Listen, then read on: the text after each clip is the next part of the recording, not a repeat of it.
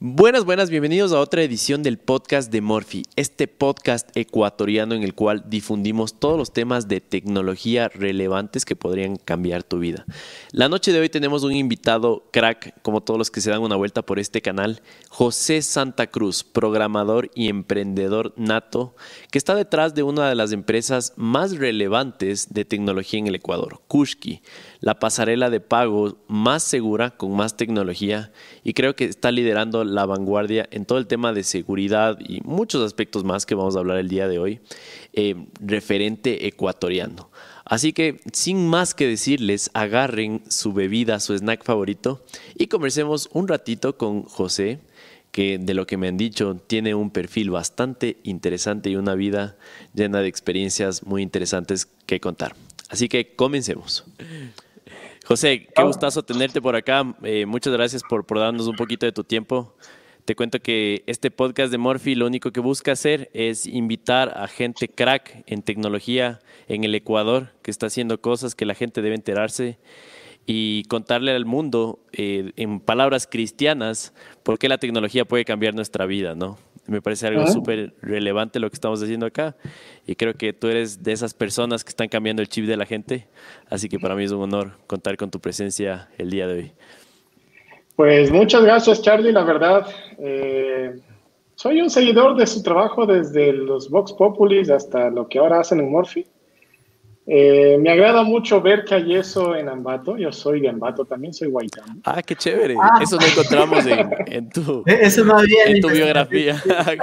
eso no apareció en nuestra investigación. bueno, no, creo que pones lugar de nacimiento en LinkedIn. Bueno, no creo. Pero bueno, sí, yo soy Guaitambo también. Guaitambo de, nacimiento, media vida en Quito, he andado por varios lados.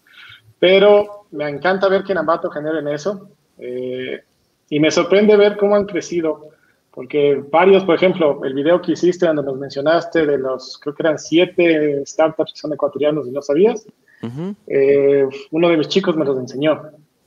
Sí, o sea, ya llegas a un lugar en donde ya no son ni ambateños ni cerrado, era uno de mis devs colombianos. Entonces ya estás llegando ah. inclusive para afuera. ¿vale? Entonces eso me, agrada. No, no, no, solo me agradó que nos menciones, sino me agradó ver que desde Ambato ya están llegando para afuera y eso me gusta bastante. Qué, buena noticia nos cuentas. Te cuento que de hecho es el cuarto o quinto video más visto en el canal. Eh, está, ya superó las 70 mil vistas y teniendo en cuenta lo joven que es el canal y teniendo en cuenta el tipo de contenido, es un número bastante importante. Así que eh, nada, vamos, vamos para adelante, vamos a seguir con, con videos así. Y, qué gusto que igual un ambateño esté detrás de, una empresa, de un proyecto tan bacán como, como lo que es Kushki, ¿no? Em, José, te cuento que encontramos información bastante interesante de ti. No había mucha, pero muy interesante. Y por eso creo que es muy relevante este podcast. Por ahí eh, investigamos y nos dimos cuenta que has estado casi una vida en, este tema de la tecnología.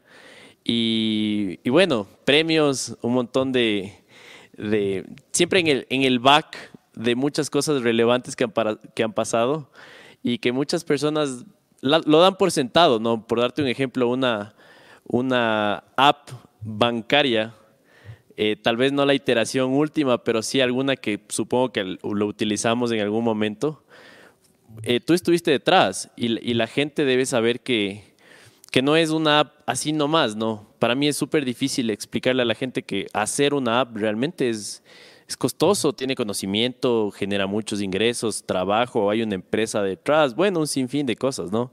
Entonces quisiera que me cuentes un poquito de ¿Cómo, ¿Cómo fueron tus inicios en este mundo de la tecnología y cómo llegaste hasta, hasta el punto de ahora, ¿no? Que estás trabajando en, en Kushki y bueno, dando un montón de valor a esta empresa. Bueno, a ver, eh, empecemos porque amo el código. Yo amo programar. Yo creo que el día que me convierta en un millonario, ojalá sea pronto, eh, voy a seguir metiéndole código. Sí, voy a seguirle metiéndole código porque me fascina. Eh, esto es algo que me lo presentó mi tío cuando yo tenía unos 10 años y programo desde que tengo unos 10 años. ¿sí? Es algo que me fascina desde muy joven. Eh, obviamente en la universidad estudié ingeniería en sistemas porque va de la par con, con esto, pero amo programar. Eh, me fascina ver cómo de la nada creas algo que puede cambiar la vida a todo el mundo, a un grupo muy grande. ¿sí? Como con un simple cursor en un fondo blanco o negro, como les guste a uno ponerlo, comienzas a digitar líneas y comienzas a cambiar el mundo sin que tú lo pienses. José, una, una consulta, te interrumpo. ¿Cómo es que llega un ambateño a introducirse al código? ¿Cómo, cómo fue ese proceso? Eh, bueno, o sea, comento, me lo presentó mi tío. Mi tío eh, llegó a liderar el Departamento de Sistemas de la Politécnica Nacional y nunca fue ni ingeniero en sistemas. Es más, nunca se graduó en la universidad por X razones. ¿ya? Él autoaprendió todo el tema de computación. Te hablo de la época en donde no había ni Windows, sino era de OS. ¿sí? Puro de OS y comandos, ¿vale? Entonces, eh, yo, mis, mis, padres me tuvieron a mí muy, muy joven. ¿sí? Ellos seguían estudiando en la universidad. Y cuando mi padre iba a clases, eh, literalmente me llevaba la poli de la mano y me dejaba en la oficina de mi tío y me decía, bueno, ya sabes, no te salgas. Así, bueno, y me quedaba ahí todo el día jugando con máquinas que llegaban a la poli. A la poli llegaban muchas eh, tecnologías experimentales por la calidad de universidad que es. Y pues me ponía a jugar con eso mi tío me dejaba jugar. Entonces, desde ahí me agradó muchísimo el tema de computación. Eh, por ahí, cuando yo tenía 8, 7, 8 años, me, me, llegó mi primer CPU, me llevó él, me dijo, toma, armalo y instalarlo. Nos vemos el siguiente fin de semana y que lo tengas funcionando. Entonces lo armé, lo instalé y lo tuve funcionando. Cuando ya tuve 10, 11 años, me dijo, mira, esto es Delphi. Con esto programas. Funciona más o menos. O sea, te hablo de una época donde no había internet, donde todo era con libros, donde todo era con, con cosas de ese estilo. O sea, no, había un cómo programar en Delphi, nada. me llegó un CD que decía Delphi con marcador negro e instálalo. ¿Sí? Entonces ahí hice mis primeros Dolamundos, eh, ya somos Windows. Eh, ¿En qué año sería más o menos esto? ¿En qué año sería? Ah, a ver, yo no, desde los 92, 95. Tenía 10 años a los 95, yo soy de la, del 85. Dicen que soy millennial, pero no me considero tan millennial, siéndote muy honesto. Sí, me considero un mixto entre un baby boomer y un millennial. Soy un baby millennial, si lo quieres decir uno. Pero, buen término. Pero entonces son los años 95, ya llegó Windows y siempre estuve muy metido en la computación, ¿sí? Eh, con decirte que nunca me olvidar, cuando yo entré a la universidad en el 2000, 2003, eh, sí, 2003 más o menos, 2002, uno de los de último semestre de esa universidad de tesis estaban haciendo la implementación del Wi-Fi porque nadie más tenía Wi-Fi, era el wow tener Wi-Fi. Wow. Y yo ya tenía Wi-Fi cinco años atrás. Porque mi tío una vez me trajo un juego de Wi-Fi de marca Motorola y me dijo que con esto puedes olvidarte del cable. Y lo instalé por toda la casa. Qué locura. E-, entonces, básicamente, tus juguetes fueron tecnológicos, ya jugabas con la computadora. Tengo jugar como, como una palabra, ¿no? Pero entiendo que más bien ya desde ahí sabías que eso se iba a convertir en tu estilo de vida y en tu profesión, ¿no? Pero creo que creciste en tu, en tu ADN con, con la tecnología. Sí. ¿Aún, aún, ¿Aún recuerdas qué fue lo primero que programaste? La primera aplicación que yo digo que fue día de veras, porque fue completa, se utilizó, funcionó, no fue hecha en un mega lenguaje de programación. Fue hecha en la primera versión de Excel. Eh, hice un macro para el Mundial de Estados Unidos 94, en donde manejaba todos los grupos, ibas poniendo los marcadores, y iba básicamente definiendo las posiciones y después los octavos, cuartos, y fin. Ese fue el primer mundial que yo vi, sí, con conciencia, digo, de fútbol, ¿no? Mi primer mundial, me gusta bastante el fútbol, ver el fútbol. Entonces fue mi primer mundial, pues dije, hagamos algo que me gusta sobre lo que me gusta. Y creé eso. Ese fue mi primer aplicación completa, si lo quieres ver así. Qué, bacán.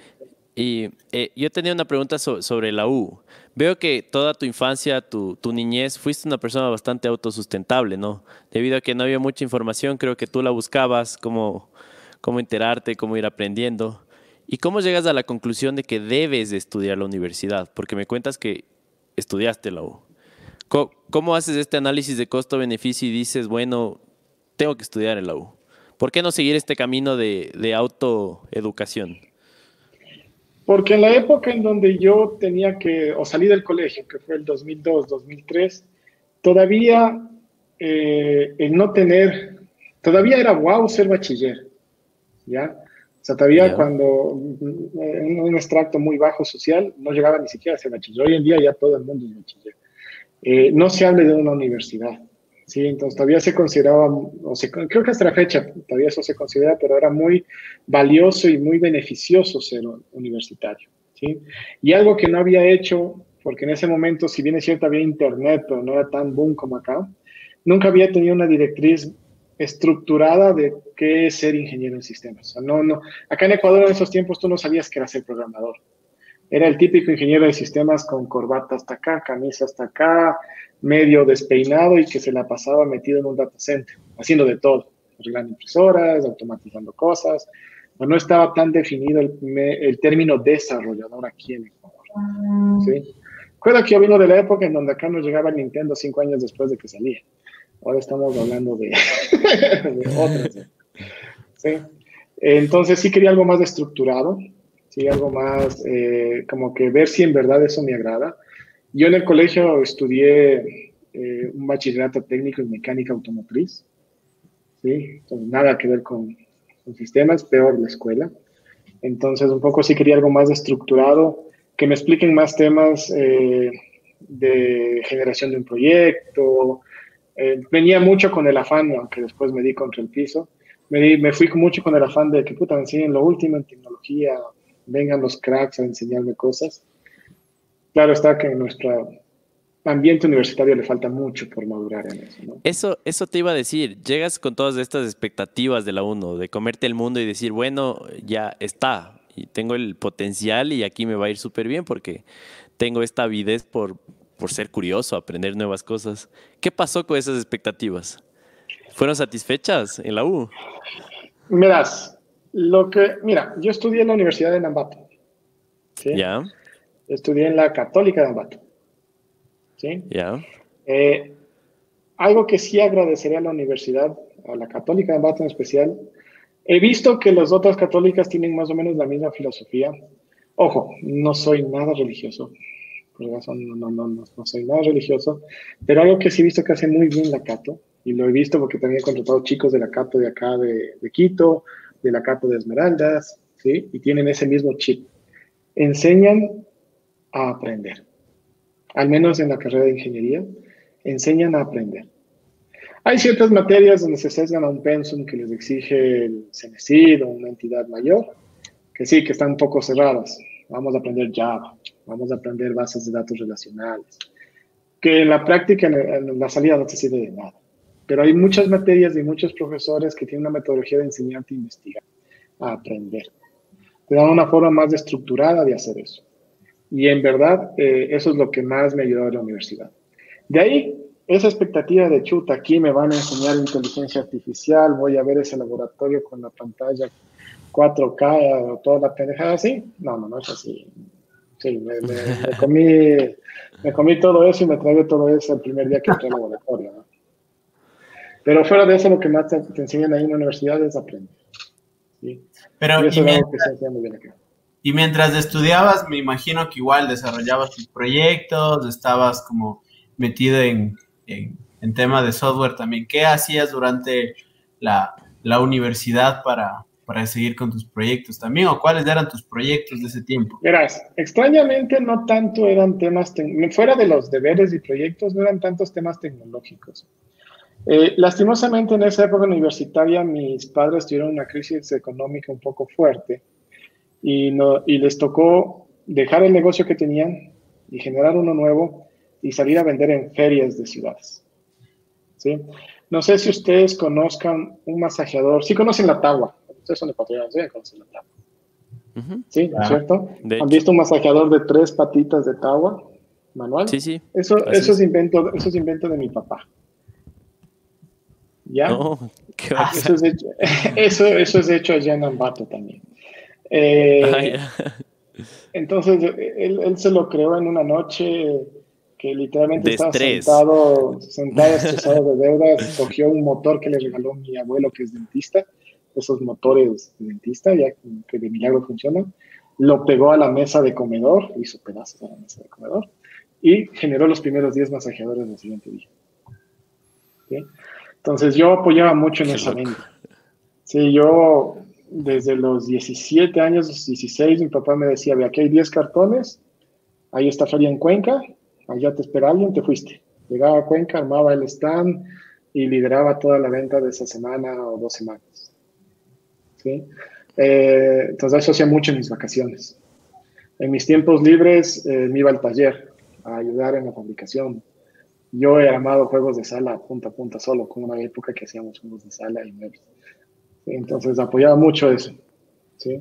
Eh, y eso hacía en mis tiempos libres. Entonces, la verdad, sí dejé un poco de lado el seguir viendo más tecnologías, solo eso lo hacía mientras hacía los proyectos y demás de la universidad, hasta poder salir de, ese, de ese Y aprendí mucho, muchísimo. Todo el lado vendedor, que mi esposa siempre dice que yo debería vender piedras y no dedicarme a programar, todo mi lado vendedor lo aprendí de esa experiencia. Siempre me dicen que no soy el típico ingeniero en sistemas callado. Eso te iba a decir. De hecho, sales, sales de este estereotipo, ¿no? Completamente. Sí, me tocó. O sea, tenías que con un masajeador a una persona que no conociste, sino hace 10 segundos que venía caminando, decir, señora, déjeme le presento y masajearle y convencerle y masajearle por todo lado y decirle, mira, y ven, compra. Es relaja, aprendes mucho. Y mi, pregunta es esta, ¿cómo, ¿cómo crees que esta forma de pensar de como emprendedor hasta cierto punto afectó en cómo eh, le metes código a, a todo lo que haces? siento que esa perspectiva única también hace que pienses un poquito en, o tengas un poco más de empatía tal vez en un consumidor final, tal vez estás, cuéntame tú, muy, muy fan de una experiencia de usuario satisfactoria.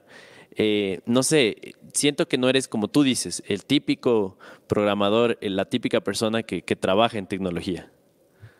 Eh, sí, yo creía que este es ser un poco más abierto, más lanzado, el saber escuchar el otro lado, el saber, oye, no me masajees porque no me gusta, no me siento cómodo, preséntamelo de otro, o sea, ser un poco empático, tener esa empatía de, primera mano, me ha ayudado muchísimo a que primero me sepa dar a entender, ¿sí? Eh, algo que tengo muy metido en mi cabeza es algo que me dijo un profesor de la Cato. Eh, cuando expliques algo de lo tuyo, piensa que le estás explicando a alguien de tres años y así lo voy a entender. ¿sí? Entonces, cuando he presentado un proyecto en un trabajo más formal, un producto en un emprendimiento, siempre he tratado de que el otro lado, por más que sepa que inclusive es ingeniero de sistemas, aunque la gran mayoría no lo va a hacer porque el que toma la decisión normalmente es un comercial, un marketingero, un economista, un financiero, es otra, otra rama, explicarlo como que fuese un niño de tres años. Entonces, soy, creo, creo yo que soy muy bueno en darme a entender en las cosas explicar cosas muy complejas de ingeniería en términos muy sencillos. Eso no uno. Y en lo otro, me va muy bien en ponerme en el zapato del otro al momento de escribir algo, de crear algo. ¿sí? Me fijo mucho en cosas que un dev no se fija normalmente y que normalmente son los que dan las primeras fallas y errores y es por lo cual un usuario trata de dejar de usar ese sistema, esa aplicación o lo que sea de ese sistema. ¿Sí? Entonces sí trato de enfocarme mucho en la experiencia, trato de enfocarme mucho en calidad, y en escuchar lo que el cliente quiere. No soy experto, he fallado varias veces, pero siempre intento hacerlo en cada cosa que hago. Qué chévere. Siempre, tenemos esta, esta idea que, que, dice Carlos, ¿no? Del desarrollador que es callado, que está ahí con su computadora, que tiene pegado un papel atrás de no converses conmigo porque si no vas a, vas a terminar mal tu vida.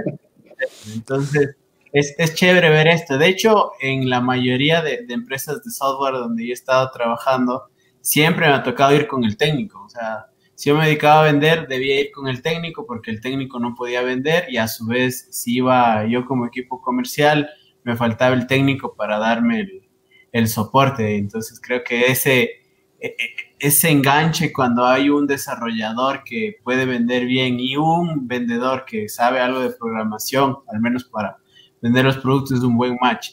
Pero, ¿cómo, cómo fue tu, tu salida? O sea, ya acabas los estudios, te dedicas tu proyecto de tesis.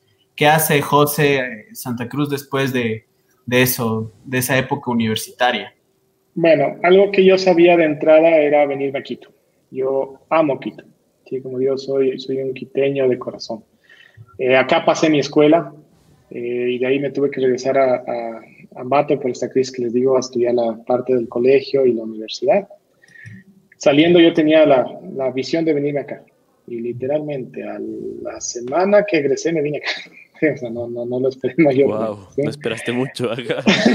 no, me vine acá y quería primero, primero, algo que sucedía cuando yo me gradué, era que tú, y no sé si hoy día ocurra, la verdad creo que ya no, creería que ya no están así, pero cuando yo me gradué de ingeniería en sistemas, en ese momento, tú te ibas por el camino de la luz o por el camino de la oscuridad. ¿Y a qué me refiero yo eso? El de la luz era en esos tiempos todo lo Microsoft. Microsoft se encargó en aquellos tiempos de meterse muchísimo en las universidades, muchísimo en generar células, muchísimo en dar licencias gratis, en enseñar solo Microsoft, Microsoft, Microsoft, Microsoft. Eh, y eso ayudó. Eso hizo que ah, hoy en día todas las empresas corporativas grandes, sus legacy estén hechas en Microsoft. Eso les dio réditos muy grandes. Fue una muy buena estrategia.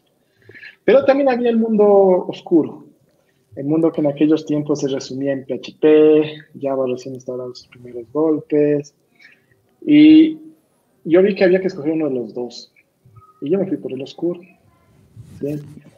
Ojo, yo soy, yo con un, con un proyecto soy caso de éxito Microsoft, y siempre lo digo, y ahora que esto va a estar público, inclusive ojalá no me den los Microsoft. No valoro, no, no apoyo mucho los Microsoft, no, no, me agrada mucho. Está bien, está bien que lo digas. Sí, eh, pero bueno, yo me fui por el lado oscuro. Pues pura sinceridad nomás, tranquilo. yo me fui por el lado... Entonces, yo me fui por el lado oscuro. En ese tiempo era mucho PHP, ¿sí? Y me especialicé en todo ese lado oscuro. Salgo al ámbito laboral y digo, bueno, busquemos algo, apliquemos, veamos qué onda, cómo funciona esto, ¿no? O sea, no, ojalá en aquellos tiempos hubiese habido los dev shops, ahora aquí en Ecuador, no sé si ustedes sepan, pero hay matriz de muchos DevShops americanos con desarrolladores ecuatorianos que hacen proyectos para empresas americanas. ¿Sí? Bueno, tú lo mencionaste como Job City. Sí, sí eso te iba a decir, justamente es una especie de tercerización, ¿no? Le... Sí, es un outsourcing de desarrollo. Exacto, exactamente. Ya. Entonces, eh, en aquellos tiempos no había, era tan común. Entonces, era todavía la típica empresa grande, corporativa, consultoras de informáticas que les daban tercerizando a estas empresas grandes, la típica. Y yo me pongo a buscar trabajo, ¿no? Vamos, entrevista, entrevista. Llegaba Microsoft, llegaba Microsoft, llegaba Microsoft, y así como 10 veces. Yo en mi cabeza dije, carajo, la, la jodí. ahora qué, hago? ¿Por qué me fui por ahí? y, y, te tomaban el examen práctico, ¿no? Algo me defendía, pero como no, no, no, le metía mucha cabeza y no me agradaba, no, no lo hacía con gusto. Y encuentro una empresa eh, que fue mi primer trabajo, que es Corporación Maresa, lo van a ver ahí en el LinkedIn, que se encargaba además de tener la planta de ensamblaje y todavía lo distribuye, que buscaban un especialista en Microsoft.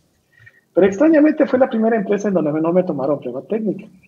Pues como buen ingeniero en sistemas, cuando te preguntan, sabes, tú dices, claro, Obvio. Eh, había, había, que, había, que, había que ser experto en un sistema que se llama, que se llama, que todavía, todavía existe, se llama SharePoint. Literalmente la tarde es que al siguiente día me iba a entrevistar al que iba a ser mi jefe. Dije, carajo, me van a tomar prueba técnica y ahora qué hago. Eh, busqué en internet SharePoint for Dummies, literalmente, fue lo que encontré, SharePoint for Dummies. Y me leí ese libro entero esa noche anterior. ¿sí? Yo, iba temblando, ¿no? Llego a la entrevista y no, la verdad, no me, no me preguntaron nada. Básicamente dijeron, este es tu nombre, cómo te vas, cómo te sientes, como que solo se el tema de feeling, ya listo. Y entré. Y cuando entré, lo primero que me hicieron hacer, porque habían hecho un proveedor que había dejado a medias, fue PHP. Dijeron, SharePoint lo vemos después. Ya de esto ya acá. ¿no? ya me sentí y comencé a desenvolverme. Y claro, en tu papayal. Sí, y arranqué, lo entregué. Eh, ahí, ahí me apoyó muchísimo, eh, trabajé mucho, ahí fue un simple desarrollador, ¿sí? quería ganar experiencia, conocer cómo es el ámbito laboral, conocer cómo piensa diferente, esa estructura que nunca la había tenido y quería ver cómo funciona. Estuve cuatro años y medio en Maresa, sí, realmente fue mi escuela en cuanto a estructura laboral, quieres ver de alguna forma. Eh, aprendí muchísimo, les agradezco muchísimo, la verdad, aprendí muchísimo ahí. Eh, y aprendí una cosa interesante. Yo automatizaba todos los procesos del área de recursos humanos. Entonces yo me sentaba y, la, la, que lideraba, la que lideraba esa, esa área, que es una crack en, ese, en, ese, en, ese, en esos temas, me metía a ver cómo funcionaba todo. Me sentaba al lado para ver entrevistas, me enseñaba cómo dar feedback, cómo evaluar a una persona, cómo darle feedback negativo a una persona porque yo tenía que automatizar los sistemas que iban a recibir esa información y ella decía, tú tienes que saber. ¿Sí? Y eso me ayudó muchísimo a, ver cómo piensa una persona, cómo, cómo haces que una persona se desarrolle. ¿Sí? Cómo ves sus habilidades, por dónde las explotas, por dónde las mejoras, cómo le elogias, cómo le dices, oye, me corriges, esto está mal, anda por aquí. ¿Sí? Entonces, eso me enseñó muchísimos recursos humanos en esos cinco años. Sí, cuando yo me topo con otras áreas de recursos humanos, yo digo, no, yo voy a hacer feedback, vos tranquilo, yo doy feedback, yo sé cómo programar vacaciones, eso no Sí, entonces esa fue mi primera experiencia. Eh, fue bastante enriquecedora, la verdad le agradezco bastantísimo. Eh, y saliendo de ahí, me dicen si continúo con mi hoja de vida. no, tranquilo, dale, dale. es, para mí está súper interesante. Eh, oh, ah, hay paréntesis, una anécdota de Maresa mi primera salida a producción. Ojo, esto no lo sabe nadie de Maresa, así que ahora lo van a saber eh, ya casi 10 años Secretos de José Santa Cruz. sí, casi, casi, casi más de 10 años después. Mi primera salida a producción. ¿Qué pasó eso? mi primera salida a producción, eh, por un query mal hecho en base de datos, para que lo entiendan los que no están técnicos que escuchen esto, mandé el salario mínimo a todos los empleados. No menos, eran como 150 dólares. Una cosa así. ¿Vale? Y no me di cuenta. salí, uh. terminé esa salida de producción como un día jueves, creo que era como a las ocho y media de la noche, y era el único en la oficina y toda la vaina. Como que preparando todo, mi primera salida, chupa santiguando el tema, que esta vaina funcione que no se caiga mañana. Y al siguiente día me doy cuenta de eso. Y no tenía respaldo. Y, la, y ahora, no me iba a ir a preguntar en mi primera salida, oigan, ¿cuáles son los sueldos de todo el mundo? ¿Vale? Ese rato, a buena hora, una copia de la base de pruebas no la había modificado la data, porque no había modificado la data en pruebas, porque los sueldos siempre son confidenciales, nunca es bueno que en un ambiente de pruebas esté dando vueltas esa información.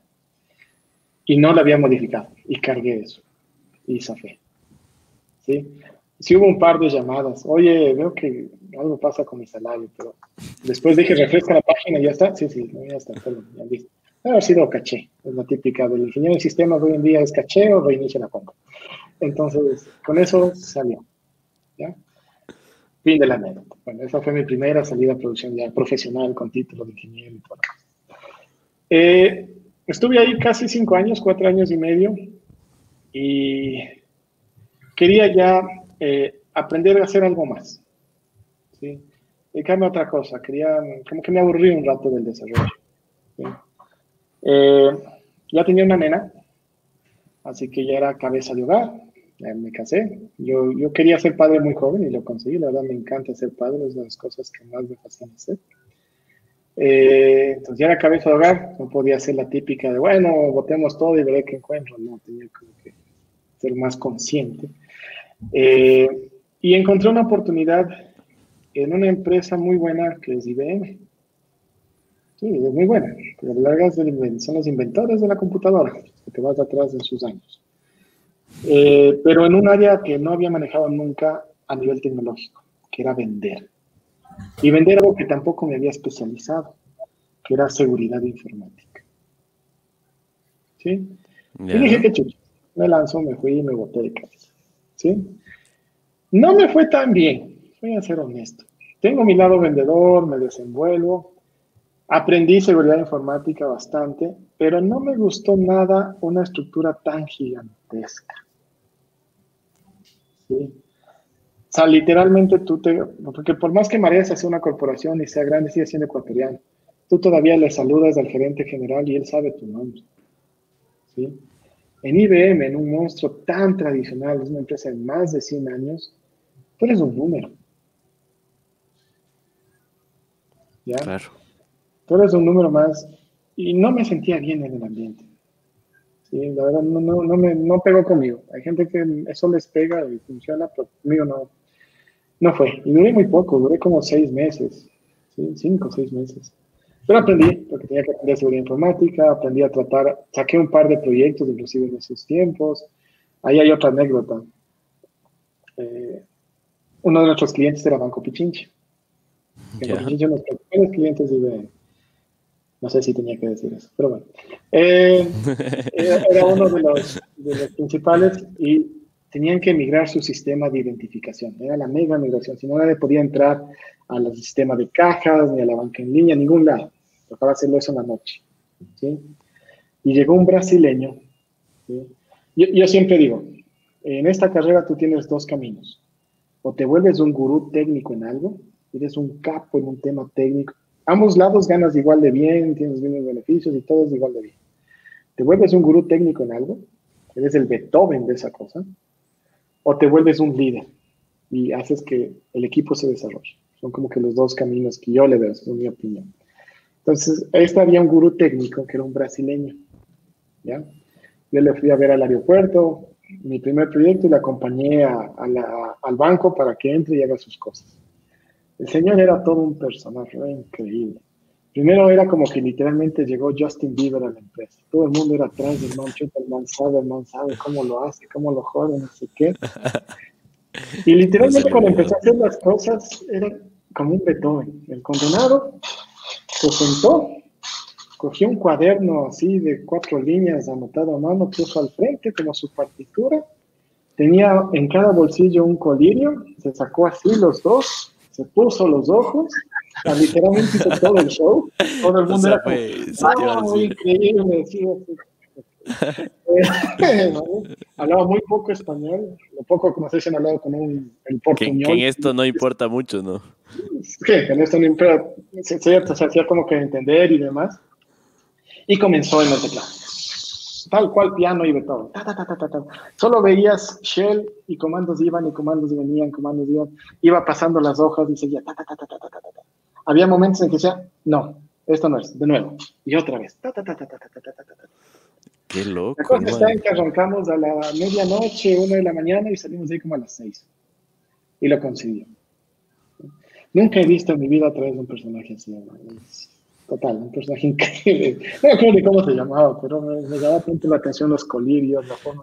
Y todo el mundo era, wow, increíble, así se hace. entre mí era con un chaulapán que me invitaron atrás para comer. Sí, debe ser, es que te digo. ¿Ya? Pero bueno, X. Salí de ahí muy, muy rápido porque me di cuenta que no era tanto la mía, aprendí. Le día que tuve el tiempo como para aprender ese lado comercial, ver qué es el reto de ir y vender algo tecnológico empresas más grandes y demás. Eh, y me ofrecieron un cargo para liderar. ¿Sí? Y dije, ¿qué onda, bacán? Vamos a liderar. Eh, y pasé a ser el gerente, no, subgerente, no era todavía no había una gerencia, era subgerente de tecnología, innovación y desarrollo. Para una empresa que tú también la pusiste en ese video y que recién la hiciste, nombraste nuevo, para hacer PET. De Amateño. Sí, eh, los dueños son primos lejanos míos. Porque yo soy José Santa Cruz López, ellos también son Eduardo López. Ah, son parientes. Pero no, ni, lo saben ni lo sé. O sea, alguna vez me contaron, dije, ah, qué bacán. Eh, pero bueno, pasé allá. Lo que más me llamó es, primero dije, ok, lideremos, aprendamos a liderar, creo que me siento listo. Pero más que liderar, estaba el hecho de generar innovación y tecnología en un campo que no es tan conocido por la innovación y la tecnología, que es el campo petrolero. ¿Sí? Si bien es cierto, hay tecnología mecánica, pero no tecnología de la información, hay tecnología digital. O no están, tú no, si te digo, dame, dame el Microsoft de eso, no, no, no lo vas a decir tan fácil. Pero sí, ahí hay, hay tecnología de ingeniería, mecánica, como la válvula, las bombas y todo eso, sí, hay eso, pero no a nivel de lo mío. Y vi que ellos querían hacer algo interesante, que es generar su propia rama de software de ingeniería. Entonces dije, ya, de una, me meto. ¿Ya? Emocionado, supongo, ¿no? Por, por tratar de desarrollar. ¿Le viste como un reto? Sí, sí, claro. me encantó, o sea, eh, me fascinó. Es más, mi primera y única patente ecuatoriana la tengo con ellos. ¿Sí? Ah, qué eh, entonces comenzamos a generar un software que se encargaba de simular eh, las condiciones de un pozo petrolero y te daba, porque un pozo petrolero tú tienes todo el hueco, por decirlo así, y tienes que meterle un montón de set de herramientas de manera adecuada, con el tamaño y configuración correcto, para dar el mejor rendimiento de ese pozo, que es al final lo que importa. ¿Sí?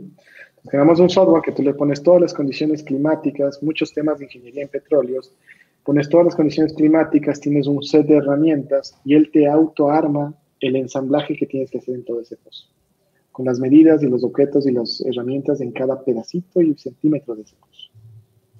¿Sí? Eh, hacer ese, ese algoritmo que defina eso eh, fue patentado, obviamente es muy difícil de hacer. ¿Sí? Fue creado 100% acá. ¿Vale?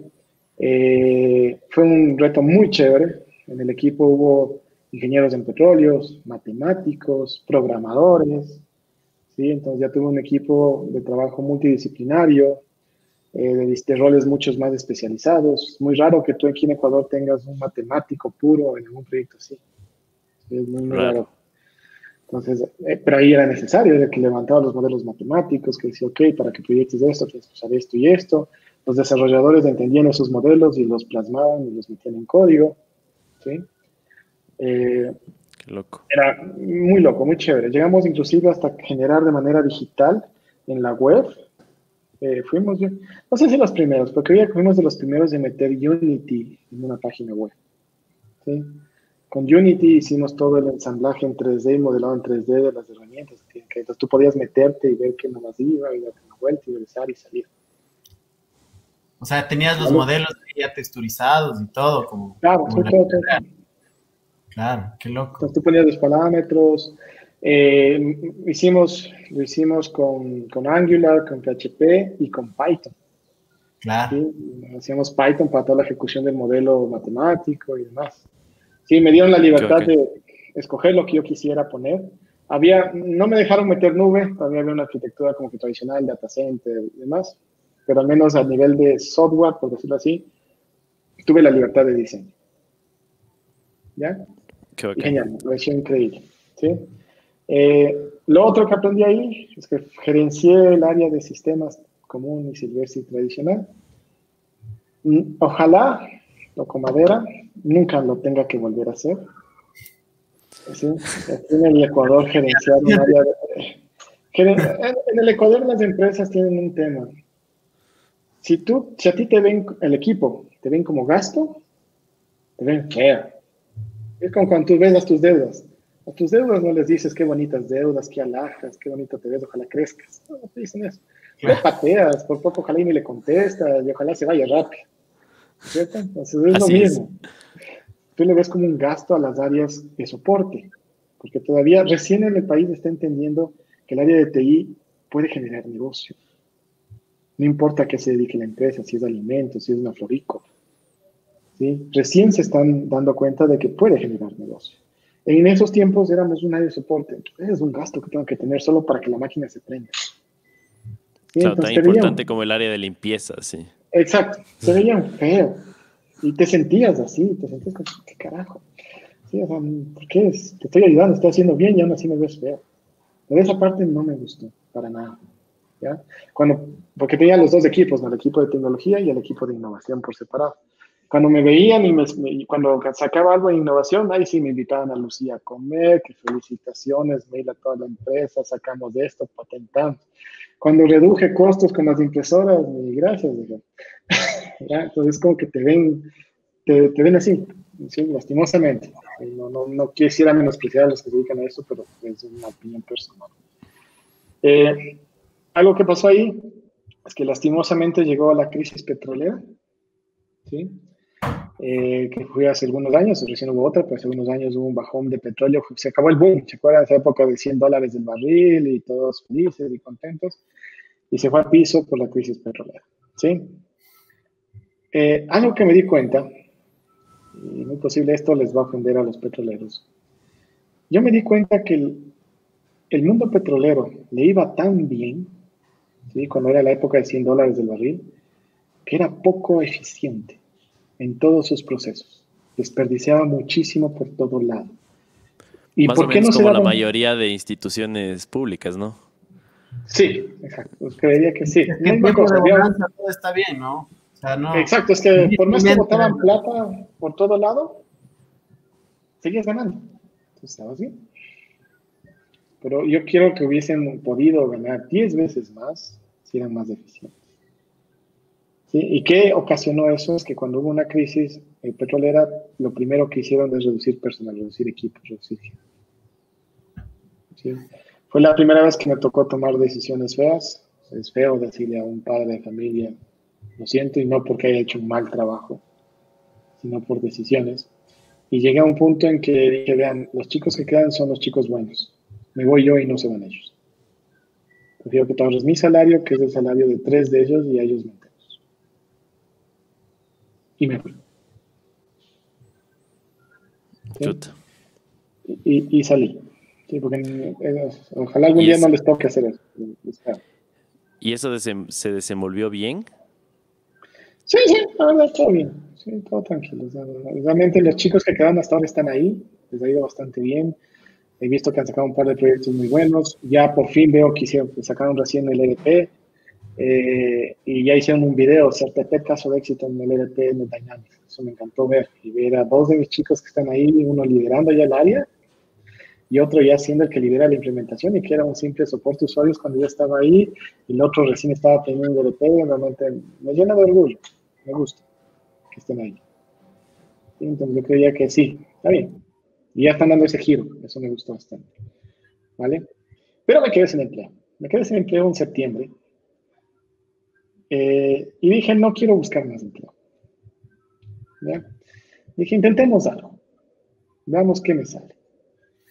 Eh, me reuní con un amigo, ese amigo trajo dos amigos más.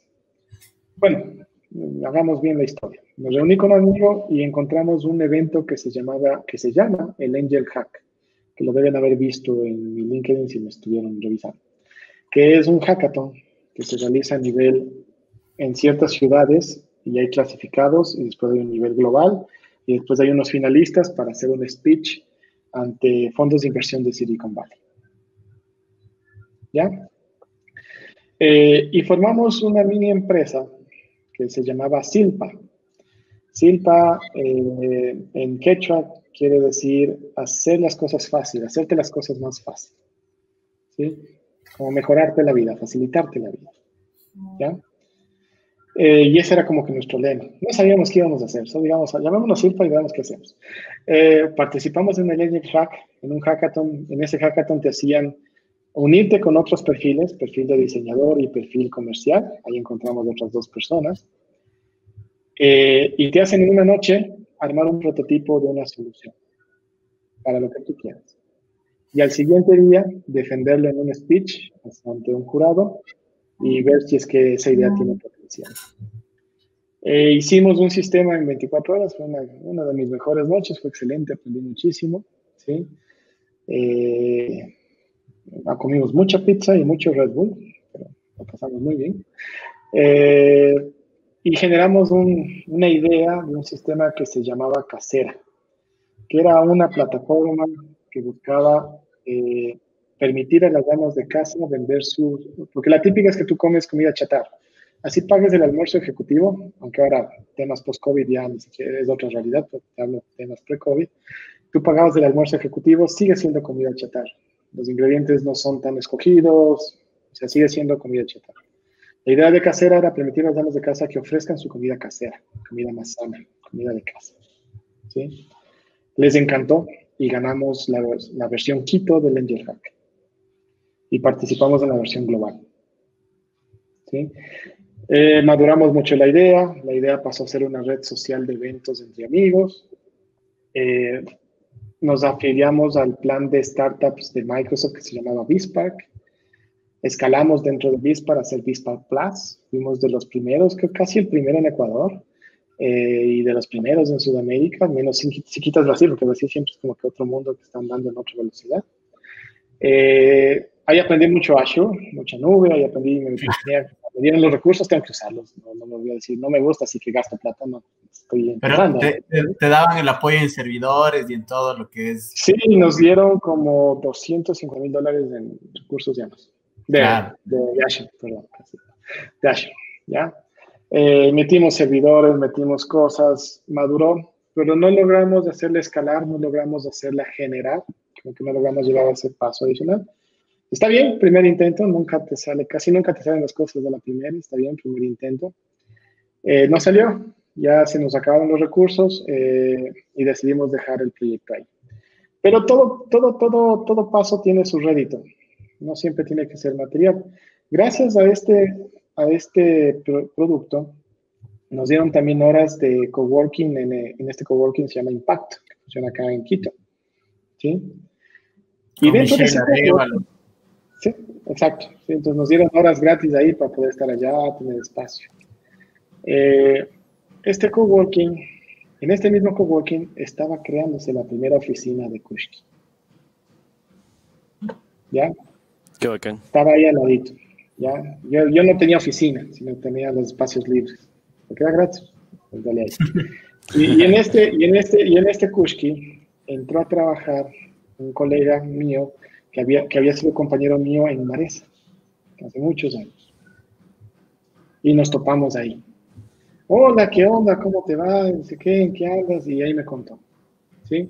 Al inicio yo empecé, cuando dejamos ya el proyecto de, de Silpa, comencé a ser eh, proveedor para Kushki, porque ellos no tenían un área de desarrollo. ¿sí? Porque era primero un MVP y todo lo estaban tercerizando con un dev shop, parecido a JobCity. ¿vale? Eh, y no tenían tiempo ese dev shop, sino ellos estaban como que concentrados en hacer las primeras conexiones, el primer producto, el primer demo, por decirlo así. Y me contrataban a mí para hacer los plugins, para hacer cosas más high level que ellos sí necesitaban para ciertos clientes. ¿Ya? Me fue bien, entregué un par de cosas eh, y me conocieron. Y cuando estuve entregando una de mis facturitas, avanza a escuchar que están buscando a su sitio. ¿Sí? ¿Qué, es, un CTO para la gente que no lo sepa, José? Es el líder de tecnología y sí, de tecnología y de ingeniería para, ese, para esa empresa. Es el que va a hacer todas las definiciones de ingeniería relacionadas al producto de esa empresa. ¿Vale? No es tanto bastante importante, ¿no? Sí, sí, sí, es uno, o sea, yo, yo reporto a los socios, es más, tengo acciones, soy parte socio, una parte chiquita, pero también soy parte socio. ¿Sí? Eh, pero ahí escuché de rebote que están buscando al sitio y le dije a mi pana de COVID, oye, date metiendo entre la fila mis hojas, por acolite. Y metieron mi CV, me entrevistó Sebas Castro, que es uno de los fundadores que tú lo mencionaste, tuvimos buen feeling y pues arranqué. Ya arranqué en Kushki. Y pues hasta ahí, para cortarlo un poquito. Esa es mi historia muy breve, aunque creo que me tomé un poco de minutos, desde que arranqué mi vida profesional hasta caer donde estoy. No, pero más, más bien eso es súper chévere como conocer toda la historia, ver que venías no solo de historias de éxito, llamémoslo así, siempre nos encanta aquí en este podcast también hablar con la gente de lo que tal vez hizo y no le fue tan bien, o, le fue medianamente bien, o, fracasó, o le fue mal, etcétera, pero después siempre hay que contar las historias, ¿no? Hace uh, una semana hablábamos con Fabricio Reyes de eh, Máquina de, y claro, él nos contaba muchas historias similares, ¿no? Decía, mira, yo salía todos los días en televisión y estaba como en el top of mind de las personas en Ecuador y todo el mundo quería como... Eh, un proyecto con nosotros y el día a día no tenía como cómo pararme y cómo pagar mi departamento. Entonces son cosas que eh, a veces no se cuentan, ¿me entiendes? Todos, todos conocemos a Kushki como el, el wow, el, la empresa que le está rompiendo a nivel Latinoamérica y no sabemos que, cómo inició. Entonces eso creo que le puede inspirar a, las personas que están escuchando este podcast. Solo para continuar en esta, esta historia que me parece súper interesante. Cuando, cuando tú te integras ya al equipo de Kushki, era una, una startup naciente, una empresa naciente que estaba haciendo sus primeros contactos. ¿Y qué es lo que, qué es lo que sigue pasando durante este tiempo que ya entras a, a trabajar en Kushki? Ah, pues bueno, cuando entré éramos cinco o seis personas en todo, ¿sí? Eh, más Aaron y Seba, ¿sí? Eh, ya estaba Daniel Espinosa, también ustedes la mencionaron, eh, un excelente líder, te enseña full cosas todos los días. arrancamos, literalmente era yo y yo, de, de ladito, ellos tenían un webmaster, que yo siempre le jodo que él fue el primer CTO, porque entró dos meses antes que yo, tres meses antes que yo. Siempre que le presento a alguien le digo, él es el primer CTO, él me escogió a mí, no al revés. Eh, pero él hacía de webmaster y, le, como que de le dije, oye, ¿te gusta programar? Sí, venite. Y me lo, me lo jalé para acá. Él fue mi primer programador. Eh, a los tres meses contratamos a alguien más, que era un chico que no había hecho más que pasantías. Su especialidad eran los macros, pero no había presupuesto. Más dije, dale, vente, ya te enseño. Hoy en día el uno es mi jefe de ingeniería y el otro es uno de mis mejores técnicos en la empresa. Son muy, muy buenos chicos, muy, muy buenos. Eh, y arrancamos. Sí, al comienzo pues se hacía de todo. O sea, yo ayudaba a vender, ayudaba a integrar, ayudaba también, trataba la mayor parte del tiempo estar concentrado en construir este producto. Teníamos una versión básica. El, producto siempre fue la pasarela de pagos, entonces. Sí, siempre sí, sí claro. Siempre nuestro core es, eh, nuestro core es, ya en este momento, nuestro core desde hace ya un año y un poco más, es digitalizar los pagos de Latinoamérica. Esa es nuestra meta. ¿Sí? En ese momento inició como una pasarela, en un país donde el e-commerce era nulo en aquellos tiempos, recién estaba como que queriendo salir. ¿De qué año estamos hablando? Más o menos. 2017, eh, inicios 2017.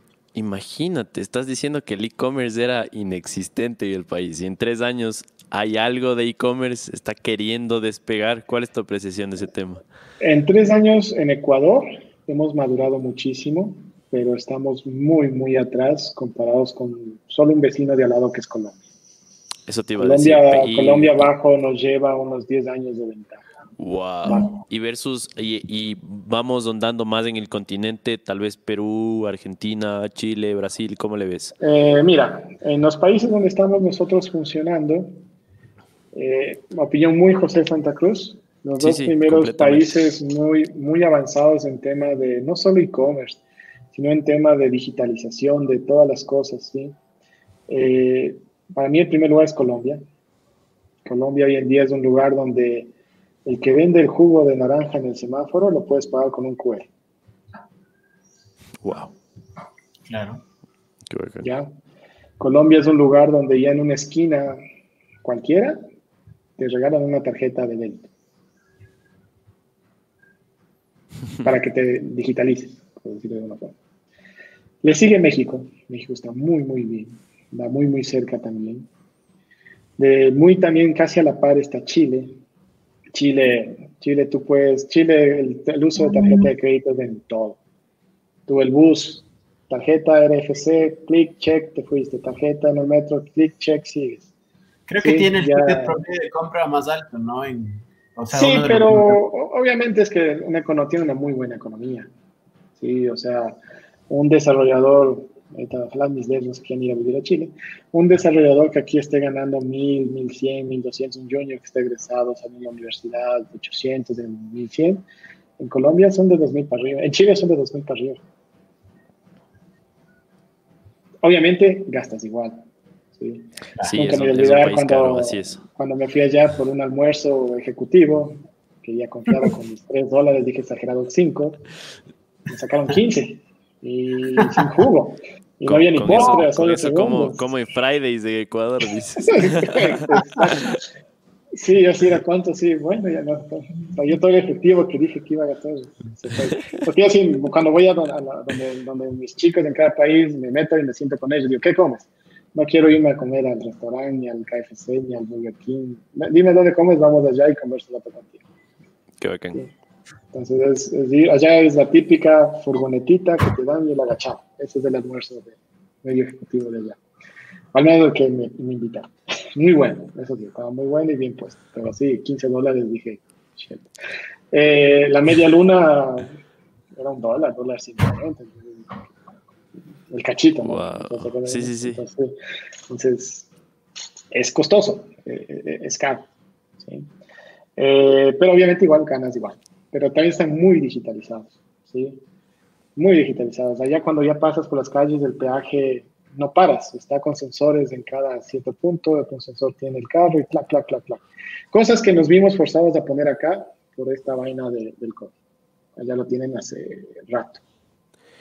Eso, eh, y, esa es la pregunta creo que más, más importante la noche de hoy, ¿no? ¿Qué pasa con Kushki cuando empieza la pandemia en, el Ecuador y en los países en los que están? Se dice desde varios aspectos, ¿no? Que se aceleró el, el planeta o sea, todo lo que es digitalizarse, eh, yo que sé, se acortaron cinco años. ¿Cómo, fue ya estar dentro de, una empresa como Kushki toda esta experiencia y cómo le ves al, panorama? Eh, lo que tú dices es muy cierto. Si yo creería que en estos seis meses, creo que vamos ya, eh, se, adelantó cinco años o más, dependiendo del país. Yo que en Ecuador, en Ecuador bajo unos nueve.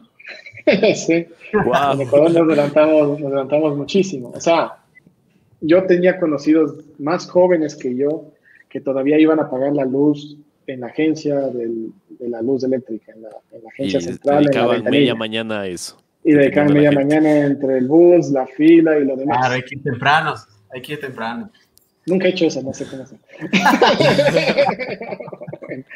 eh, entonces yo tenía chicos más jóvenes que yo que hacían eso y les decía, ¿por qué haces? Porque así se hace. Digo, no. Y le decía, oye, aquí hay un banco, o sea, ni siquiera tarjeta de crédito, portal de, la empresa eléctrica, ¿no? Sino aunque sea, entra a tu banca en línea y pon la factura y paga. No, no, no, es que ¿cómo sabes que llegue? o, sea, eh, temas de confianza bastante heavy, ¿no? Como que... No, no solo temas de confianza, yo creía que es temas de percepción. Por ejemplo, mi suegra, una señora ya de sus 75 años, eh, su primera transferencia bancaria la hizo en esta pandemia. Qué loco. O sea, yo me acuerdo porque a buena hora, ella estuvo acá de visita en Quito, ella vive en Ambato. Cuando agarró todo estuvo acá. A buena hora, porque mi suegra tiene el perfil exacto para el COVID, es diabética y presión alta. Ah. Y, le, y, le, gusta vivir sola. Y le gusta ser independiente, hacer sus cosas. ¿Ya? Eh, porque ella es viuda y solo tiene una sola hija, que es mi esposa. Entonces, literalmente le encanta su vida sola. A buena hora estaba de visita y acá pasó los primeros meses que fueron obviamente los más, los más Y cuando le tocó pagar el alquiler de su departamento ya, ¿y ahora cómo pago? Necesito ir al banco, sacar plata y aunque sea depositarle. Le digo, no, están cerrados los bancos, no hay cómo hacer eso. No le dejo hacer eso. donde usted sale y le sopla, no. O sea, ya le, ya le agarraste en la vereda a la señora, así venga de acá. ¿A dónde va? Le, hice abrir su banca en línea. Sí tenía su tarjeta de débito, también ella sí iba al cajero y se pasó plata. Entonces le hice abrir, ella tiene cuenta Banco Pichincha, entonces le hice abrir su, su, su banca en línea y digan, a ver, dígame la cuenta, tal, tal, tal. Listo, ¿cuánto es? X dólares. Listo, transferido. Ya está, digo, sí, ya está. Y sí le llegó, digo, sí. Literalmente le llamó como tres veces. Porfa, señor, me dice si le llegó. Déme averiguando, confírmenme. No creyó hasta que la señora dijo, vea, señor, sí, tranquila, ya me llegó. Ya tengo, confirmo. Wow. Entonces sí, Fue, un, fue un, cambio, un cambio de switch increíble y yo creería que muy necesario. Muy, muy necesario, ¿vale? Eh, nos adelantó muchos años, eh, mucho, muchos servicios, eh, muchas empresas grandes comenzaron a abrir más canales, gente que, empresas que están con nosotros, abrir más canales que no tenían antes, Antes eran proyectos que como que sí, lo tengo visto para mediados 2021, este pedacito acá, este pedacito el siguiente año, ya vamos viéndolo. Con esto, ¿sabes qué? Lo que quería hacer hasta el 2030, quiero hacerlo ahorita en los siguientes tres meses. ¿Vale? se levantaron muchos de ese estilo. Eh, muchas empresas que como que lo veían escéptico, ahora sí, déjame ver, conectémonos, escuchémonos y dime cómo hacer. ¿Sí? Algo que, que tenemos como estrategia en Kushki es, como les dije, queremos digitalizar los pagos de Latinoamérica. ¿Y cómo visionamos principalmente hacer eso? Es facilitando la vida a la gente, viendo la manera de tener más impacto en la mayor cantidad de personas finales. No tanto en el comercio, sino una persona final. ¿Sí? ¿Cómo le evito a un ama de casa hacer un trámite en una entidad pública? ¿Cómo le evito o le ahorro tiempo en hacer sus compras? Obviamente, no es que yo tenga un Rappi, no es que yo tenga, haga todo eso la idea es que en, esa milla de pago apoyar a hacer eso. Completamente. Quieren como que hackear la rutina de la gente, ¿no? Que el valor de su vida esté más bien en tiempos de calidad. No justo lo que hablábamos hace un rato, la fila de, pagar un servicio básico. Queremos eliminar eso, lo cual soy bastante fan, te cuento, José. Sí, sí, sí, sí. Por eso nos centramos mucho en clientes grandes, porque buscamos impacto. Sí. Tenemos muchas telcos muy grandes dentro de nuestro portafolio, muchos de los startups más grandes que también están, los unicornios de Latinoamérica, trabajan con nosotros, ¿sí? Apoyando justamente a digitalizar esos pagos. ¿sí?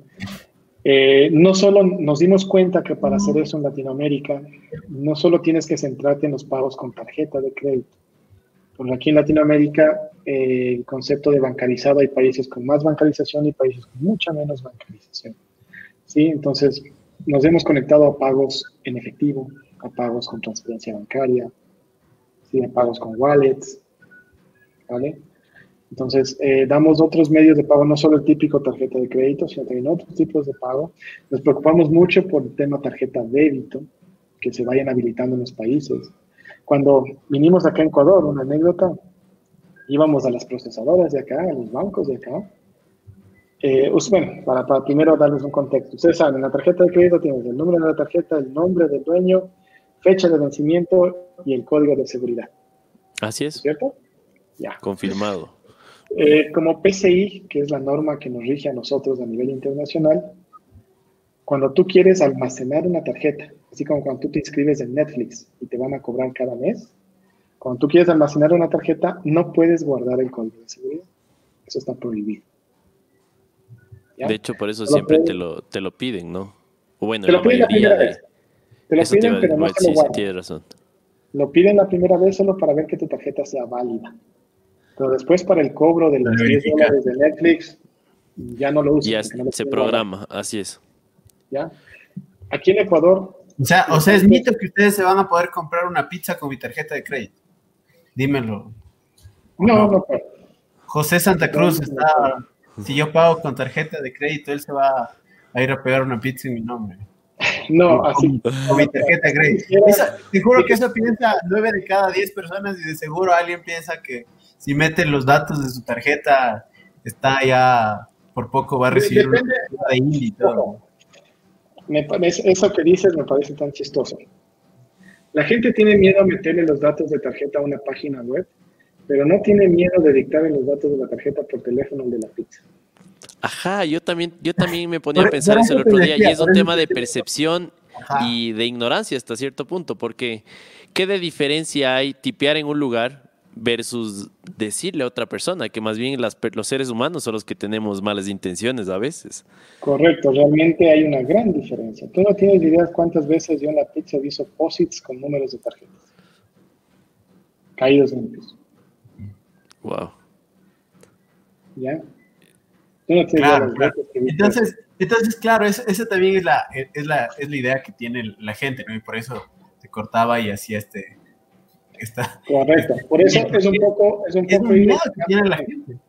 Es un poco ir educando a la gente de que yo tengo un estándar, de que a mí me rigen normas internacionales, de que a mí me exigen entes gubernamentales cumplir protección de datos personales, protección de datos eh, sensitivos, políticas de control de acceso a la información. Puedo ser una startup y todo, pero hacer una, o sea, hay startups que no están en este sector, en otro sector que no guardan información tan sensible, que pues, pueden ser mucho más informales, pero en mi caso, tengo que cumplir normas PCI, lo que me dice Visa, Mastercard, entes como la super de bancos, cosas de ese estilo. ¿sí? Entonces, esas regulaciones, eh, así sea nube, sea ágil, última tecnología, las tengo que cumplir. De hecho, de hecho José, podríamos decir que es probabilísticamente más seguro dar, eh, ingresar los datos en una, en una plataforma, en una pasarela como Kushki, que literalmente dictarle a cualquier ser humano la tarjeta de crédito en cualquier negocio. Claro, es mil por ciento más seguro. Exacto. es muchísimo más seguro. O sea, el otro eh, tiene total inseguridad en todo aspecto. Eh, de hecho, ¿qué, qué, tan, ¿qué tan evidente lo hacen ustedes cuando eh, una persona paga a través de Kushki? ¿Está su branding por ahí? Eh, ¿cómo, ¿cómo, uno se asegura que, que, están pagando a través de una pasarela como, como Kushki? Eh, ¿Cómo uno puede darse cuenta? Depende, del canal. En los, en los canales bastante masivos, sí. Casi siempre eh, trabajamos junto con el comercio para que nuestro branding esté ahí. O si no quieren ponerlo, porque nosotros a la larga somos un servicio que nos pueden utilizar terceros, eh, sí tenemos buenas prácticas de que el comercio ponga esto está siendo validado PCI, tenga un link hacia nuestra página de seguridad para que se vea todas las medidas de seguridad que se toma. Eh, nosotros mandamos constantemente a nuestros comercios boletines de seguridad para que ellos también lo compartan con sus clientes. ¿Qué es un sitio seguro? ¿Qué significa SSL? ¿Cómo sabes que no estás haciendo phishing? O sea, mandamos muchos boletines de seguridad. Es educar a la gente, es educar al sector y al mercado. ¿sí? Entender que en verdad lo que detrás de ese candadito que uno ve en la página web hay muchas cosas por detrás que hacen que eso sea seguro. No solo por el candadito, sino que entienda el por qué el candadito está ahí. Eh, que compartir datos de tarjeta a una pasarela autorizada te da la seguridad que hay un machine learning corriendo por detrás que detecte que no sea otra persona quien te robó la tarjeta que esté metiendo tu tarjeta eh, saber que tenemos estándares Visa, Mastercard en cuanto a cómo guardamos la información. Entonces, eso es algo que ya la gente está aprendiendo, está entendiendo. Sí, sí, sí, sí ha habido un, cambio completamente. Es, es duro porque obviamente es algo que la mayoría de gente todavía no conoce, pero es exponencialmente mayor esto de la pandemia creo que ha acelerado a un punto en el cual siempre conversamos con Dani, planes estratégicos de monstruos como, yo que sé, como Amazon, dicen, bueno, despleguemos plan estratégico 2033, porque todo ha avanzado tan rápido que, que no, es, es a, la, fuerza, ¿no? Y detrás, lo más chévere es que hay mucha empatía detrás de, de sus objetivos, ¿no? La gente tiene que entender que hasta por sentido común Kushki va a hacer bien las cosas. Startups como Kushki lo van a hacer porque su nombre está en la línea, este, está en juego, y, y, al final del día el hecho de que sus transacciones sean seguras va a ser bueno para su negocio, hablando desde una perspectiva hasta comercial, ¿no? Entonces, que a la gente no le quepa duda de que hay las mejores intenciones detrás y no solo intenciones. Siento que hay, hay mucha experiencia, eh, se están haciendo súper bien las cosas. De hecho, solo por contarles eh, la experiencia de, alguien que está intentando ver qué pasarela de pagos instala, porque te cuento que estamos entre dos opciones, una, una es Kushki y más bien tú nos puedes debatir por qué nos quedamos o no con Kushki, pero em, abro su página web y me genera un montón de confianza. O sea, en serio, aparte de ser linda, digo, qué chévere. O sea, en serio yo quiero colaborar con, con estos cracks y poder trabajar juntos. Es, es muy, muy chévere, me genera muchísima confianza. Entonces, eh, nada, mi, pregunta va más bien dirigida al tema de qué pasa con las empresas pequeñas, ¿no? Estos emprendimientos que nacen en la pandemia, como lo es Morphy, esta, esta tienda de tecnología que algún día busca ser un, referente en la distribución de, electrónica de, de, consumidor final, llamémosle así, y que está, está con este reto de que nos dicen, ¿sabes qué? Necesitas ser, una compañía conformada legalmente para poder utilizar un, una pasarela de pagos. ¿Sabes qué necesitas de esto, el otro? ¿Y cómo puedes, puedes ayudarles a estos emprendedores a poder instalar su pasarela? Sería súper chévere que nos cuentes, José. A ver, eh, entiendo el mensaje. Eh, no es la primera vez que me hacen esa pregunta. La verdad, en cada entrevista o podcast que participo me las. Eh, mira, como nosotros nos caracterizamos por estar muy localizados, nuestra meta es ofrecer nuestro servicio localizadamente en cada país. Es decir, yo en Ecuador estoy registrado legalmente como empresa y estoy conectado con contratos desde Ecuador a Ecuador con las procesadoras. Misma cosa en Colombia, misma cosa en Perú, en México y en Chile. La vaina, o sea, sí tiene muchas ventajas. Eh, mejores tarifas, mejores funcionalidades, liquidación local, hay muchas el que, ventajas. El que, la, el que el emprendimiento esté registrado como compañía, ¿no? Ah, sí, sí, sí. no, que nosotros estamos localizados. Tiene, o sea, ah, que, que esté como legalmente en cada país. ¿Sí? Ya. Tiene muchas ventajas. Claro, tuvieron, tuvieron inmunidad, por darte un ejemplo, con la nueva legislación, ¿no? Que empezaron a cobrar tarifa de, de claro, IVA a las de, empresas. A cobrar el IVA a los de afuera. Sí, nosotros somos locales y todos nuestros clientes en Ecuador transaccionan como ofrecen locales. ¿Sí? Perfecto. Eh, eh, tiene muchas ventajas y eso es nuestro principal valor agregado. Está localmente, porque inclusive eso nos permite ofrecer estos medios de pagos alternativos. Hacer tratos con bancos para hacer temas de transferencias bancarias, temas de redes de recolección de pagos en efectivo. Eso solo lo puedes hacer si estás acá y en cada país. ¿Sí? Pero tiene una desventaja comienza a ser regulado por lo que ocurre en cada país. ¿sí? Y en el caso de Ecuador específicamente, es un país que está creciendo en e-commerce. Eh, normalmente en otros países existen dos modelos, el modelo pasarela y el modelo agregador. ¿sí? El modelo agregador es un modelo en donde yo como Kushki soy el padre más grande de muchos comercios medianos y yo doy la cara hacia Mastercard Visa como comercio, como código de comercio de las transacciones. Es más, cuando un comercio en agregación transacciona, en su extracto bancario dice Kush, no dice el nombre del comercio. ¿Sí? Entonces, ahí en agregación me es más fácil, igual tenemos reglas y procesos, pero me es más fácil hacer un poco más light ciertas reglas y procesos en momento de afiliación, en momento de requisitos. ¿Vale? Ya. Acá en Ecuador no existe todavía la manera de tener el modelo agregador. Acá solo tenemos el modelo pasarela. El modelo pasarela es en donde a mí me toca al comercio presentarlo hacia los bancos y hacia las procesadoras. Mira, este es Morphy. Dime si te es válido. Y el banco te tiene que definir. Y ellos me pueden decir no. Y no puedo decirle igual quiero. O sea, me dicen no y es no. Claro, tu proceso termina hasta el presentarles, porque ya a partir de ahí, si te dicen no, así ya firmaste un contrato, por poco con el cliente ya no. No, ni siquiera firmamos. ¿Por qué, ¿Por qué ah. ponemos los filtros iniciales que acaba de mencionar Charlie? Es justamente para ahorrarnos todo ese proceso de lo que ya sé que me va a preguntar los entes de control de acá, que ya sé que me van a exigir, y ahorrarme todos esos pasos. Eh, y, y, no decirte, ¿sabes qué? Ya integraste, ya firmamos contrato, todo lo que acabas de decir tú, Dani, y decirte después, ¿sabes qué? No puedo. no hacerte gastar recursos ni tiempo. pero no, claro, claro. Sí, no hacerte gastar recursos ni tiempo. Solo destruyes nuestros sueños, José. Entonces, ojo, pero ojo, ojo. Eh, obviamente no creo que ocurra muy rápidamente porque ya intervienen leyes. Algo que estamos empujando muchísimo como Kushki Ecuador, ¿sí? Eh, Daniela, que, que nos representa acá, tiene reuniones con el SRI y con varios entes de gobierno Estamos cambiando y forzando porque las leyes se cambian para poder tener el modelo agregado.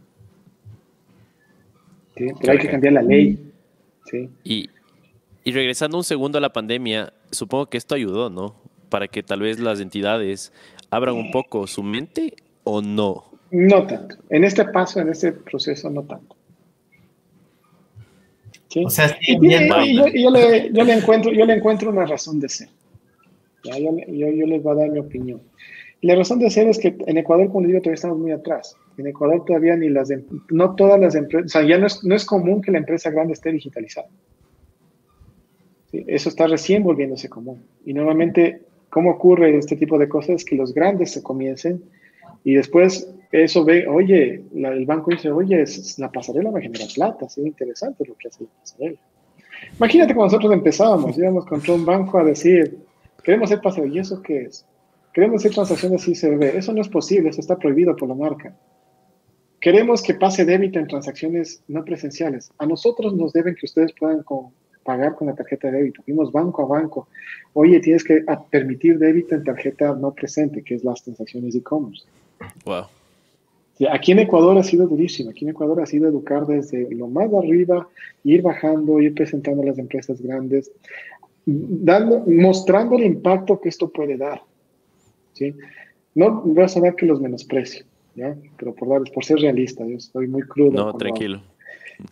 Si voy y presento un Morphy que ojalá genere X dólares y ojalá lo haga y ojalá crezca, sigue siendo un ojalá. Y para un banco y para un ente de controles, bueno, ahí ¿vale? Si yo presento una telco grande, si yo presento una entidad gubernamental grande, ¿sí? Por ejemplo, tenemos ya ahora el sitio del municipio de Guayaquil, ¿sí? nuestro cliente es claro, ¿vale? nuestro cliente fue Telefónica y nos fue tan bien con Telefónica que ellos terminaron generando su propia pasarela porque querían ya tener todo de su lado. Está bien, ¿vale? Eso sí van a generar tráfico. Va a hacer que el banco diga, ve, eso me da plata. Claro, vas con un flujo de esas empresas y el banco va. Exacto. Pero al generar ese flujo, el e-commerce gana fuerza, gana impacto, madura. Completamente. Y comienzan a abrirse su mente para aceptar otro tipo de ideas. Claro, de hecho es una estrategia de punta de lanza, ¿no? Te vas con los grandes y de ahí todo lo demás cae por, por su propio peso. Entonces, Ecuador estamos atrás, nos toca ser más exigentes, no es que no los quisiera tener de clientes, pero sé que muchos de los requerimientos que les debo pedir no los deben cumplir todavía. ¿Sí? Eh, todavía. Espero todavía, pues todavía, me he dicho que no lo van a hacer. Eh, sé que muy pronto lo harán, ¿sí? Y ahí podrán estar, o podrán hacer los trámites ya y hacerlo, ¿vale? Pero esa es la realidad ecuatoriana, ¿sí? Ojo, no es que en Colombia todo sea tampoco paraíso, no es que en Chile todo sea. Cada país tiene sus riesgos, sus, problemas, sus retos, ¿sí? Mayores o menores. Ojo, no somos todavía como en Estados Unidos, donde hasta el taxi tiene un POS y vos pagas con tarjeta todo. Y, yo solo me acuerdo, cuando uno está en Estados Unidos y prende el iPhone y abre Google Maps, es una aplicación totalmente distinta por todos los servicios que esa cosa conecta ya. Lo abres aquí en Ecuador y de, milagro, y de milagro te da tu ubicación más cercana. No, aquí tienes, aquí tienes que ponerle en modo offline y descargarte los mapas, porque en el 80% de la carretera no hay señal. Exacto, Entonces, empecemos no solo en el tema e-commerce, sino desde más arriba en la digitalización. Entonces, tienen sus retos. Pero me diste, no, no, bueno, a mí me diste idea de video precisamente para, para poder mostrar a la gente cómo, cómo es este proceso, ¿no? porque creo que es súper importante que los emprendedores puedan también ver que a veces nosotros vemos a las pasarelas de pago, a las empresas como el cuco, cuando ahora yo entiendo y ahora me queda mucho más clara la película que no son ustedes el tope que estamos teniendo, sino más bien los procesos que se llevan por normativa, ¿no? Tampoco es que a veces las entidades un problema, sino más bien un tema de normativa, ¿no? Y creo que desde ahí también podríamos empujar para, para poder sumar. Pero bueno, solo como idea y me dejaste eso. Ahora, el, tema de uno de los desafíos en la TAM es este, y, creo que por ahí va también su propósito, ¿no? Hay mucha gente no bancarizada, o sea, mucho, y cuando decimos mucho es mucha, mucha gente. Creo que para ahí, por ahí también va su, su propuesta de valor, ¿no? Llegar a este tipo de, de cliente, llamémoslo así, y ese, ¿cómo, ¿cómo lo están mapeando ese reto? ¿Lo están lo están queriendo asumir o, en qué camino está en este momento Pushki? O sea, realmente estamos tratando de generar impacto con empresas que lleguen a la mayor cantidad de gente. Eh, mismo, por ejemplo, mismo caso de éxito en esta pandemia nuestro es municipio de Guayaquil. Generamos un sitio, nosotros hicimos 100% el sitio, sí, porque hay veces que tú vas al ente y que siquiera el ente tiene recursos o tiempo para hacerlo. Y peor si es que es un ente eh, público es muy, muy, muy típico que lo público es más burocrático, que requiere más procesos y más cosas, ¿sí? Eh, hicimos un sitio en dos semanas, me acuerdo, eh, en una época en donde Guayaquil estaba en el pico de contagios y todo era un poco de desorden, ¿sí? Y la verdad, la, la, alcaldesa ya nos solicitó, nos solicitó por el, el, aporte que dimos en que dar a los guayaquileños el canal para que paguen sus impuestos de manera digital. Y se vio una gran aceptación, ¿sí? se vio que la gente si va, paga. Eh, ahí habilitamos solo tarjeta de débito, pero en otro, en otro ente gubernamental en Colombia, que es el SNR, que no salió en la pandemia, lo venimos ya desde hace algunos años. Allá en Colombia, eh, algo muy similar al impuesto predial, ¿sí? No sé si cuando, algún rato que ustedes van a querer sacar un préstamo, no sé si lo han hecho, para dar su garantía a su propiedad de inmueble, tiene que presentar el pago del impuesto predial. Es como que dice, ah, sí, todavía es tuyo. Allá existe un papelito parecido, pero que caduca cada tres meses, que tienes que renovarlo. ¿Ya? Entonces nosotros dimos un canal digital para sacar ese papelito, que es el certificado de tradición y libertad. ¿Ya? Eh, y allá habilitamos varios medios de pago. Y pensamos que la tarjeta de crédito iba a ser más del boom, tarjeta de crédito y débito. Extrañamente en Colombia nosotros les ganamos en temas de tarjeta débito. Allá todavía recién los bancos están habilitando la tarjeta débito para transacciones e-commerce. Es más, recién les están poniendo marca, recién les están poniendo Visa, Mastercard, lo cual aquí en Ecuador lo hemos hecho hace muchos años. ¿sí? Eh, pero cuando habilitamos el pago vía transferencia bancaria, esa cosa reventó. Y cuando habilitamos el pago vía redes de cash, ayudó muchísimo. Oye, José, y me, parece súper interesante que hayas tocado este tema, porque verás, actualmente en la página de Morphy nosotros estamos en capacidad de cobrar de dos formas. La una es transferencia, que lo hacemos de la manera más artesanal posible, es decir, se despliegan los datos, el cliente tiene que copiar en otro lugar mientras abre su app de, yo qué sé, del Pichincha, de Produbanco, del banco que sea, hace la transferencia, tiene que tomar captura, compartirnos a correo o a, o a WhatsApp. Y nosotros luego tenemos que esperar que se efectivice para poder empezar a generar una guía de remisión y enviarle al cliente el producto. Ese es el proceso A. Y el B es PayPal, que el cual no tienes idea, ya, ya no sabemos qué video mandarle al cliente para que aprenda cómo ingresar su tarjeta de crédito a través de una cuenta en PayPal. Entonces, eh, esos son los dos caminos que hay para, para alguien que desarrolle su página web, exacto, y quiere empezar desde cero. Entonces, em, supongo que su, su, método de transferencia bancaria es distinto, ¿no?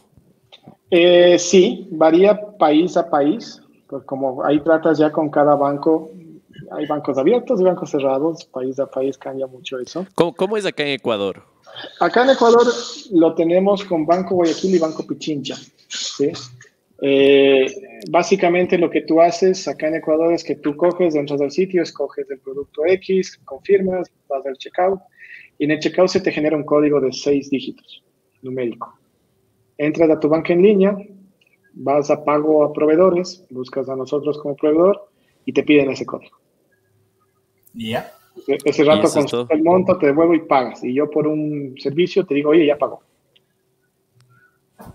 Qué bestia, ¿no? Qué bacán. Me, siento feliz. me, deja soñar. Eso es bueno. Con un mundo mejor. Eh, hay ciertos países donde literalmente es mejor todavía. El cliente pone su número de cuenta, sus datos bancarios, como la tarjeta de crédito tal cual, se le pide un OTP que manda el banco a su teléfono, pone y se confirma la transacción. ¿Y de qué depende esto? La facilidad ya no es legislativo, sino más bien la inteligencia, o hablemos, ¿qué tan, es, es, la, tecnología Es de los bancos, depende de cada banco. Ah, es directamente del banco. sí, por ejemplo, un, caso que me parece increíble es lo que hace Colombia. Colombia hay un ente central de todos los bancos, que se llama CH, y ellos hicieron el encargo de solicitar a todos los bancos en hacer un portal. Cada banco tiene un portal. Y vos te integras a SH y básicamente cuando pagas con vía transferencia, hay un redirect. El flujo en UX no es tan bonito, valga la redundancia, pero yo confirmo y hay un redirect al portal de SH, donde tú escoges el banco y de ahí vas al portal del banco, hecho para este pago en línea. no es, no es la banca en línea tradicional. Es un portal hecho para un pago. Pones los, los datos de seguridad que te exija cada banco, confirmas la transferencia y regresas y te confirma la transacción. Entonces, porque se unieron los bancos y decidieron hacer un trabajo bajito. Entonces, ya depende el, cómo lo dimensione cada banco, cómo se habla, cómo se une cada banco. Y, y, no hay ninguna razón por la cual eh, un algún interés eh, monetario, hablemos, del, por, el cual un banco no quiera implementar esto, ¿no? Creo que es en beneficio de todos. Eh, sí, la, verdad no creería. Yo creería que netamente los que no lo han hecho es porque no le ven el valor agregado, no, no sienten el impacto en ganancias. Al lado del banco todo es un negocio. A mí me interesa que mi negocio gane. Así es. Lo que yo que genere. Entonces, ¿cómo gano yo? En transacciones. El banco es transacciones. Transacciones, transacciones y el flujo de dinero. Eh, como que no creo que le ven el beneficio de que le van a traer más dinero, de que va a haber más flujo hacia ellos, de que puede pasar, de que tal vez hasta puedan cobrar una comisión por esa transacción. Entonces, un poco mostrarles, es ir banco a banco, mostrarles el beneficio, enseñarles el ejercicio que hemos hecho en otros países, lo bien que nos, nos ha ido, el impacto que tenemos. El, eh, no es por hacer publicidad ni nada, ¿no? Por ahí eh, Banco Pichincha estaba publicitando bastante este de una que es pagar básicamente con un código QR. ¿Cómo, le ves este tema? Eh, ¿Te parece bueno, un buen paso? ¿Es, es cualquier cosa? Otra vez opinión José Santa Cruz. Eh, me parece bueno, la idea es buena, la idea es muy buena, pero algo que tienen los bancos ecuatorianos es que quisieran hacer todo de todo. Ellos quieren tener su propia pasarela, ellos quieren hacer sus propios POS, ellos quieren hacer su propio wallet, todo, todo. Y cuando hacen todo de todo, lo hacen para pichincha con pichincha. Para ellos con ellos. Comprendo. Sí, porque no, como, como yo quiero hacer todo de todo, Guayaquil le regresa a ver de ladito. Ah, tú quieres, yo también. Y hacen todo de todo para él. Y después viene el banco tercero. Ah, chuta, está haciendo. Yo también. Como que se la comienzan a medir quién tiene el edificio más grande. Eh, y se la comienzan y quieren abarcar todo. Cuando mi opinión es, eh, su negocio es otro, ellos deben centrarse en otra cosa. Para eso estamos las fintechs, para eso existen, por eso es que han nacido conceptos como el open banking. ¿sí? Donde, por ejemplo, me, o sea, me parece increíble y a la vez me parece tonto. ¿sí? Vos entras, yo tengo cuenta también en otros bancos, vos entras a la, banca, a la, al app del Banco Guayaquil, me parece increíble que te haga un análisis de cuántos ingresos tuviste, cuántos egresos para saber cuánto estás gastando, cuánto te queda, ¿sí? Pero no es un negocio. Para eso existen otras aplicaciones que utilizando el concepto de Open Banking te pueden segregar, conectarse a Gmail, sacar tus facturas, conectarte a tus movimientos bancarios, determinar cuál es tu presupuesto de Uber y dijiste ya te pasaste, estás bien, ayudarte en tu planificación financiera. ¿Sí? Pero aquí los bancos les encanta hacer todo. Dentro de su app meter wallet, meter planificación financiera, meter pasarela de pagos, o sea, todo. Yo la, otra vez, la otra vez comentaba justo un estado de LinkedIn de una de las personas que está a cargo precisamente de, de uno de estos bancos y le decía, oye, pero es que ustedes se ponen a experimentar UX, UI, en todo, en todo, menos en lo que es neurálgico y lo que es el core de su negocio. Entonces, si se van a poner a, si ustedes como equipo de innovación piensan que todo se centra en desarrollar nuevas cosas, no necesariamente, es innovar en lo que ya se tiene. Entonces, en eso concuerdo con, contigo, José, porque de alguna forma u otra, cuando logras hacer horizontal esto, también logras que otras empresas fintech, otras empresas de otros servicios también se desarrollen, porque si no te vuelves ahí el típico, eh, no, es monopolio, ¿no? Pero si te vuelves el típico acaparador de todos los negocios. Entonces, claro, ahí... Y terminas, terminas no haciendo todo bien. Al querer disparar a todos lados, algunos le atinarás al blanco, pero la gran mayoría no. Sí, haces de todo, pero no todo bien. Entonces, mejor centrarse en lo suyo. Ojalá pudieran, yo me acuerdo cuando estaba trabajando en el banco, estaba en proyecto hacer las transferencias interbancarias vía Banco Central, vía en línea. Acuérdense que hoy hay un corte, que si es antes de las 3, si es antes del mediodía y hasta ahora no lo sacan. Sí, eso sería un golazo. Sí, hacer las transferencias interbancarias de línea sería un golazo. Aumentar a su volumen transaccional y cada transacción es una comisión para ellos. Yo hasta ahora, por ejemplo, no entiendo la diferencia que hay entre una eh, transferencia interbancaria o una transferencia directa, alguna cosa así. No entiendo muy bien esa, esa diferencia. Eh, Aparte del obvio, ¿no? Que es a otro banco. Sí, o sea, es a otro banco, pero tú tienes tres tipos de transferencias aquí en el mercado ecuatoriano. Sistema financiero. Tú tienes las transferencias interbancarias vía Banco Central, es decir, tú puedes transferir a la cooperativa Mushurona, hablando de estamos en esto. Sí, tú le puedes transferir allá, ¿sí? Sí, pero como él no está conectado a los otros bancos, sino vía Banco Central, que es el ente como que regulador, va a Banco Central y de Banco Central le va a la cuenta del otro. ¿Ya? Pero todo eso es un proceso batch, que, toma, que hay cortes y que genera, como no es en línea, es offline, básicamente. ¿ya? Tú tienes las transferencias directas, que es desde el, mismo, desde el banco al mismo banco. Ahí sí es netamente un movimiento de saldos entre, la, entre el, mismo, el mismo sistema. Así que eso se va a hacer en línea. ¿sí? Y finalmente tú tienes las transferencias interbancarias dentro de un mismo grupo de bancos. ¿sí? Eh, como no sé si han visto que entre Pichincha y Produbanco se hace directo. Es porque entre ellos dos sí, sí hicieron un acuerdo y sí lograron conectarse. Y, tú que estás tras cámaras teniendo conversaciones con, con, los bancos, ¿prevés en un futuro cercano que haya más de estas conexiones? ¿O, o va a pasar mucho tiempo para que esto pase? Verás, cuando, o sea, no llego a tener ya ese nivel de detalle porque ya no estoy. Oh, sí, sí, obvio. ¿Cuál es tu expectativa? ¿Qué, qué crees eh, tú Pero que va cuando a pasar? estuve dentro, yo creo que sí está en tendencia, pero obviamente va un poco a paso tortuga. Sí, va, va a su ritmo.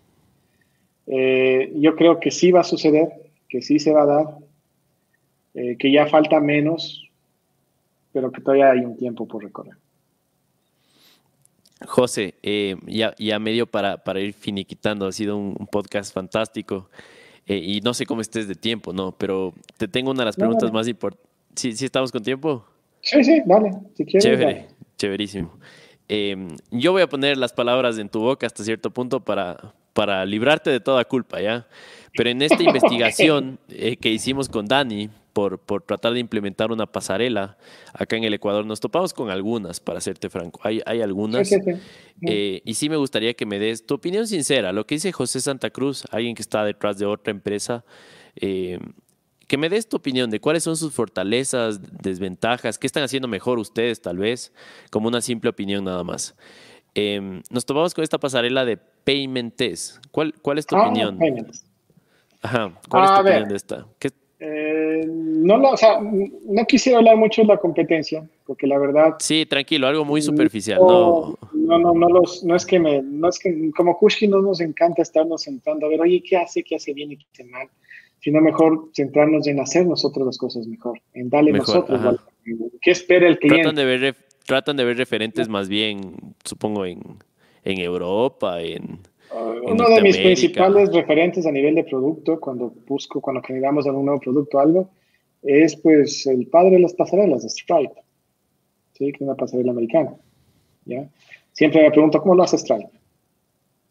Y un poco Buenísimo. lo adapto. Obviamente ellos tienen, ellos ya se centran mucho más en el mercado americano, como les dije, ya con más tarjeta de crédito, es otra realidad. Ellos no tienen pago en efectivo, por ejemplo, si no les preocupa mucho el pago por transferencia. Pero sí hay mucha experiencia de usuario. ¿Sí? Eh, mm, te soy honesto, casi nunca regreso a ver a las pasarelas latinoamericanas. ¿sí? Ya, es... Mm, es casi casi es- nunca las regreso a ver. Eh, las he usado porque he comprado alguna vez algo en algún otro lado. Nunca he usado Payments. y ya te toca, ¿no? A la fuerza. Sí, sí, hay veces que tienen el cliente ganado, ya qué voy a hacer, igual quiero comprar tal o cual cosa. Eh, y quiero apoyar el e-commerce, no me voy a ir al local a comprar presencialmente, voy a pagarlo por el línea. Eh, nunca he usado Payments, ¿sí? Eh, si bien es cierto, hay pasarelas aquí en Ecuador, pero solo sé que hay dos que son ecuatorianas. Ah, ya, eso es algo interesante. ¿Cuáles son? Nosotros, el burro por delante. Eh, y eh, Payphone. Ah, ya, buenísimo. Y El tal vez alguna de opinión por ahí, Cuenca. por ahí de extraoficialmente de, de Payphone. A Payphone lo he utilizado. Eh, No me gusta mucho la experiencia de que tengas que a veces ir al app y validar. Sabes que es algo que a mí, a mí en lo personal siempre me... A ver, el hecho de que le agregues pasos a una transacción que sería, debería ser muy intuitiva, muy orgánica, ya hace que, que me saque un poquito, ¿no? Sí, no, no, no me gusta mucho eso y no me gusta mucho el hecho de que cuando pagas con Payphone te llegan tres mails. Te llega el, el mail del comercio diciéndote felicitaciones, compraste tu producto. Te llega el mail de Payphone diciéndote felicitaciones, pagaste con Payphone. Y te llega el mail de la tarjeta diciendo felicitaciones, tienes menos plata. Entonces te llegan, te llegan los tres mails. o sea, hasta psicológicamente no es muy. no te retribuye mucho. Sí, es como que, ok, ya, bacán, sí, ya se Entendí. Entonces, sí, no me gusta mucho. Hay ciertos flujos de sus transacciones que requieren interacción con el app o hay ciertos redirects, no están nativos a nivel de experiencia, comparado con la experiencia que nosotros ofrecemos. Te hablo a nivel de usuario, porque los, los he usado. A nivel de lo, cómo esté construido por detrás de no tengo idea. claro, está bien hecho y demás, no tengo idea. Eh, a nivel nuestro, ¿en qué los caracterizamos? Pues nuestro producto siempre busca ser innovador, siempre busca ser eh, de todo lado la mejor experiencia en utilizarlo. Tratamos de buscar la mejor experiencia en integrarse. Cuando el comercio viene, el programador se integra, darle herramientas para que le sea sencillo, le sea fácil, no sea un dolor de cabeza. Una documentación legible. Ojo, acabamos de lanzar nuestra nueva documentación, les invito a verla, la lanzamos como hace una semana y media. Y me dan sus opiniones. Eh, entonces, eh, nos gusta dar la mejor experiencia en todo aspecto. El proceso de afiliación más sencillo que podamos, el proceso de integración más sencillo, el proceso de pago más sencillo, ¿sí? Nosotros, en lugar de estar pidiendo OTPs, eh, validación en el app o cosas de multifactor, si lo quieres ver de alguna forma, pues por detrás prefiero tener un modelo machine learning que trate de detectar que tú eres tú. Buenísimo. Sí, eh, eh, me encanta. De hecho, como te dije, hemos hecho un estudio rapidín ¿no? del, tema y, ustedes lideran. No porque tú estés frente a mí en esta entrevista. De hecho, lo primero que te dije hace un rato es la confianza que me genera tu página web y en qué, pas en qué páginas web he visto integrada su, plataforma. Y, y, me encanta, o sea, lo están haciendo súper bien y más bien, ojalá, como dijimos en algún momento, igual podamos trabajar juntos. Sería sería fantástico que Kushki esté, esté por ahí integrado en, en Morphy. Eh, algo, algo que por ahí también vimos en tu perfil, que te, me parece algo fantástico, que, que, le, metas, le metas caña y que hables del tema también, es este tema de Machine Learning, ¿no? Eh, para alguien millennial, como, como dijiste hace un rato, baby millennial, eh, que vivimos estos, estos últimos 30 años en los cuales ha habido más cambios tecnológicos que en los últimos tal vez 2000 años. Eh, es, es, emocionante para personas como nosotros ver al ritmo que avanza la tecnología, ¿no? Y siento que es un ritmo que a veces no podemos comprender. Todo el tiempo estoy viendo documentales en Netflix, videos en YouTube, que cada vez estamos más cerca de una singularidad. Un, un, un día en el cual por poco y el tema de, la inteligencia artificial, de cómo los algoritmos y de cómo el, planeta está llegando a un punto de no retorno en cuestión de controlar o tomar las decisiones eh, como seres humanos. Y, me apasiona hablar de este tema porque siento que pocas personas en Ecuador, hablándote muy específicamente, están, están tocando este tema. Y, y quería que me cuentes cuál es tu opinión, ¿no? Eh, siento que el Machine Learning, que es que más bien sería chévere que tú nos expliques qué es y por qué es relevante hablar de él, eh, está moldeando nuestras vidas. Entonces, quisiera que me des un poquito de contexto, qué te parece el tema, eh, ¿lo aplicas, no lo aplicas, entiendes? Sí, la verdad lo aplicamos, tenemos nuestro propio Machine Learning, inclusive vamos a darle mucho más fuerza en el 2021, sí, en muchas otras cosas que por hoy no lo estamos utilizando. Pero Machine Learning es básicamente un modelo probabilístico. Es un modelo estadístico que trata de proyectar y estimar algo. Eh, algo clave en cualquier modelo de Machine Learning es la información. Tienes que tener muchísima cantidad de data para que este modelo sea útil. ¿Ya? Si tú quieres decir, voy a hacer un modelo Machine Learning que adivina cuándo te vas a casar y tú solo le pones tu fecha de nacimiento y quién eres, va a ser una moneda al aire. sí, va a ser muy, no sé más de saber si te dijo sí o no, ¿vale? Es recolectar data. Lo más clave hoy en día, y voy a sonar muy, muy obvio, que todo el mundo lo anda diciendo desde hace mucho tiempo, el nuevo petróleo es la data. Lo que hace que el machine learning sea funcional, sea útil, es la cantidad de data que hoy por hoy se puede almacenar, la cantidad de data que hoy por hoy se puede procesar. ¿Sí? las distintas estructuras que tú ya puedes almacenar. Entonces, eso, eso es algo que es muy clave. Sin, sin eso, Machine Learning no existe. O no es útil. Podría existir, pero no es útil. Qué, interesante y sí, completamente alineado a ti. Como dices tú, la data, la data lo es todo. Y una pregunta un poquito más personal. Alguien que comprende mucho mejor lo que es la data, porque todo el mundo habla de ella, pero creo que pocas personas realmente entienden lo que es la data y el potencial de ella, ¿no? ¿Qué, qué feedback o cómo cambia eso tu vida día a día? Hablando de tu familia, tus amigos, eh, les recomiendas hacer cosas que son un poco inusuales, que cuiden donde meten sus claves de Facebook, o les explicas que cuando van a un aeropuerto y, les, y se dan cuenta que con su Wi-Fi, para, para entrar con Wi-Fi tienen que dejar su correo deben iniciar con una sesión de, de alguna red social, están prácticamente abriendo su vida al mundo. Sí quisiera que me cuentes un poquito, porque para darte un poco más de contexto inclusive, los mayores magnates en el tema de redes sociales eh, se dice que tienen un uso muy reducido para sus hijos en temas de redes sociales, por darte un ejemplo. Porque eh, creo que tú más que nadie sabe que este tema de, machine learning y, todo lo que está detrás de redes hace que por poco y no solo predigan nuestras decisiones de, vida, sino que hasta cierto punto la, la moldeen, ¿no? Entonces, sí quisiera que me cuentes como día a día qué, le comentas a, tus círculos más cercanos acerca de, esto, ¿no? O sea, siempre, a ver, primero, yo soy un poco de los que piensan eso del estar totalmente desconectado hoy en día es muy imposible. A menos que yo sea un Mark Zuckerberg que por, por poco y produzco mi propia carne y tengo mi propia leche y verduras ahí en mi casa capaz me puedo desconectar del mundo, ¿sí? O sea, que sé que me va a llegar mis ingresos mes a mes y que voy a seguir viviendo como vivo y puedo desconectar. Pero fuera de esos casos, a una persona ya más común y silvestre, el decir, me quiero desconectar de todo para que Juanito y Mengano no sepa cuándo nací o cómo me llamo, creo que es casi imposible ya hoy en día. ¿sí? O sea, vas a tener que conectarte a algún lado si quieres hacer cosas, pagar facturas, entrar al cine, entrar a un avión, como tú dijiste, ¿sí? Tienes que, no hay de otra, ¿ya?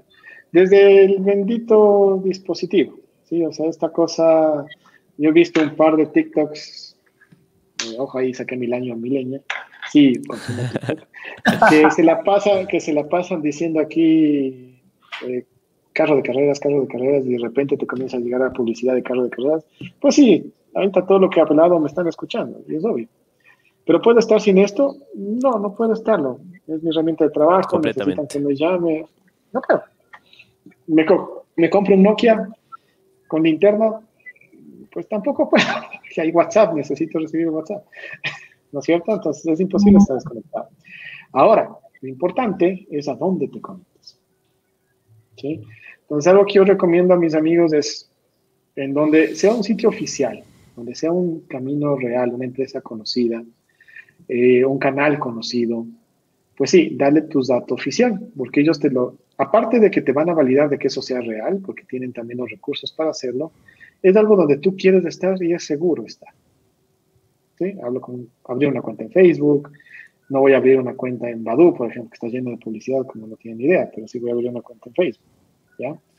Y en las cosas donde tú crees que te van a robar información, como el Wi-Fi del aeropuerto, les recomiendo siempre tener una cuenta de correo alterna donde llegue todo el spam. Y esa cuenta de correo la metas ahí. Yo tengo dos cuentas de correo. Una muy bonita con mi nombre y apellido, que cualquiera dice es la cuenta de correo de José Santa Cruz, la personal, no fuera de la corporativa. Y otra cuenta que tiene mi apodo de cuando me creía hacker, medio DJ allá cuando estaba en el colegio, que, tiene, que, tiene, que tiene un nickname interesante. Eh, esa, que, es el que nos diste a nosotros, ¿no es cierto? Eh, sí, creo. ¿no? creo, no sé. Eh, con, decirles, hay una anécdota. El, el, apodo más cool que he encontrado es de uno de, mis manos derechas, de mis generales, que les he decir. Nunca me he olvidar que una vez le encontré conectándose con su apodo, que era Dar Shungo. increíble. ¿eh? esa, esa, esa época emo que tenía. Bueno, me pareció increíble, me pareció genial. Odia que le joda por esto. Y ahora que es público me va, me va a odiar más. Pero no, no di tu nombre, mi estimado. Tranquilo. Pero bueno, entonces yo les recomiendo, por ejemplo, tener una cuenta aparte. Y esa sí, ve, métela. Donde quieras. Si quieres testear y ver cómo sea, métela. ¿sí? Normalmente les recomiendo que sea esa cuenta que usabas cuando te llamabas Conejito Lindo 69, o sea, esa cuenta, métele ahí. ¿sí? Eh, de ahí lo demás es valida siempre el origen, valida siempre dónde estás, ¿sí? valida el canal oficial. Es tonto pensar que te ganaste un millón de dólares, es tonto pensar que tu vecina te quiere cerca, o sea, esas cosas es, llamar a, cosas que no son válidas, a cosas que te van a meter información y hackers, ¿sí? Siempre valida el origen, anda por canales oficiales. Hoy en día, digitalmente, validar que ese es el canal oficial es muy fácil, es muy obvio. Sí, no, ya no es ciencia de otro lado. ¿Sabes? Valídalo. ¿Sabes dónde tal vez eh, los esfuerzos de la gente que quiere dañarte o robarte o lo que sea, eh, y lo están haciendo bien, eh, tal vez es el phishing? Siento que últimamente a mí en lo personal me han llegado correos con una apariencia bastante parecida a un Amazon, un PayPal, a un banco del Pichincha, que uno a veces está apurado, está estresado y no revisa el correo del cual proviene ese phishing. Y es, es, eh, sí, es creepy, ¿no? O sea, eh, eh, el mundo digital es como el mundo real. Por más que tengas guarura atrás en el mundo real, andes con pistola, nada te quita el riesgo de que te peguen un tiro, de que te roben el teléfono. El riesgo siempre va a estar ahí. Anda con cuidado, estate atento, hasta te pilas. Yo siempre digo a todos los que dicen eso, de que, oye, es que me llamaron y me convencieron, es que leí y entendí mal. Es como en la vida real si sales y alguien te pide ayuda y eres de los que agarra el papelito y se los mete en la nariz y de repente amaneces en calzoncillo dos cuadras más allá de tu casa. Con COVID. Con COVID. o sea, y, esas historias reales pasó unos panes. Eh, amanecieron en, el piso sin muebles ni nada, un par de que vivían juntos. Eh, allá en Ambato, los compañeros de la universidad. Eh, sí, sí, A que se acuerden de quién estoy hablando. No voy a decir nada después para que me cachen de quién estoy hablando. eh, entonces, pues culpa tuya, o sea, eso pasa a la medianoche, o sea, tienes que andar con cuidado. Si te toman descuidado y ocurre, pues creería yo que a todo el mundo alguna vez se le perdió algo, te robaron algo. Algún rato te tomaron descuidado también en la vida real, algún rato también estuviste descuidado en la vida real. ¿Sí? En la vida presencial, por decirlo mejor. Ya en la vida digital, porque digo que ahora es una vida digital, eh, también tienes que andar con el mismo cuidado. Tienes que también estar pilas, estar pendiente de quién te escribe, de quién te pide cosas y agarrar ese instinto. Así como en la calle ya tienes, así estés estresado, enojado, tienes que estar muy estresado y muy enojado para no estar pilas. Tienes el instinto de cruzar la calle, de ver a los dos lados y todo lo demás, ¿no es verdad? Es lo mismo en la vida digital.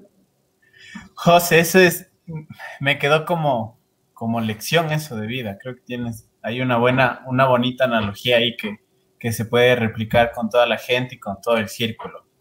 Eh, José, para, para ir cerrando este espacio que a mí me ha parecido genial, enriquecedor, no muchas veces tienes la oportunidad de, de conversar así de largo y tendido con, con personas cracks. Eh, nosotros y el equipo te consideramos crack, entonces, eh, finalmente, ¿qué es, ¿qué es lo que se viene para José Santa Cruz como persona, como, ok, ya vimos un, paso de tu vida, qué es lo que te proyectas y también cuál es tu, tu, visión ahí un poco de las cosas que quieren lograr con Kushki. Y la última, así como, como más bien como patadita de la suerte y ojalá se dé.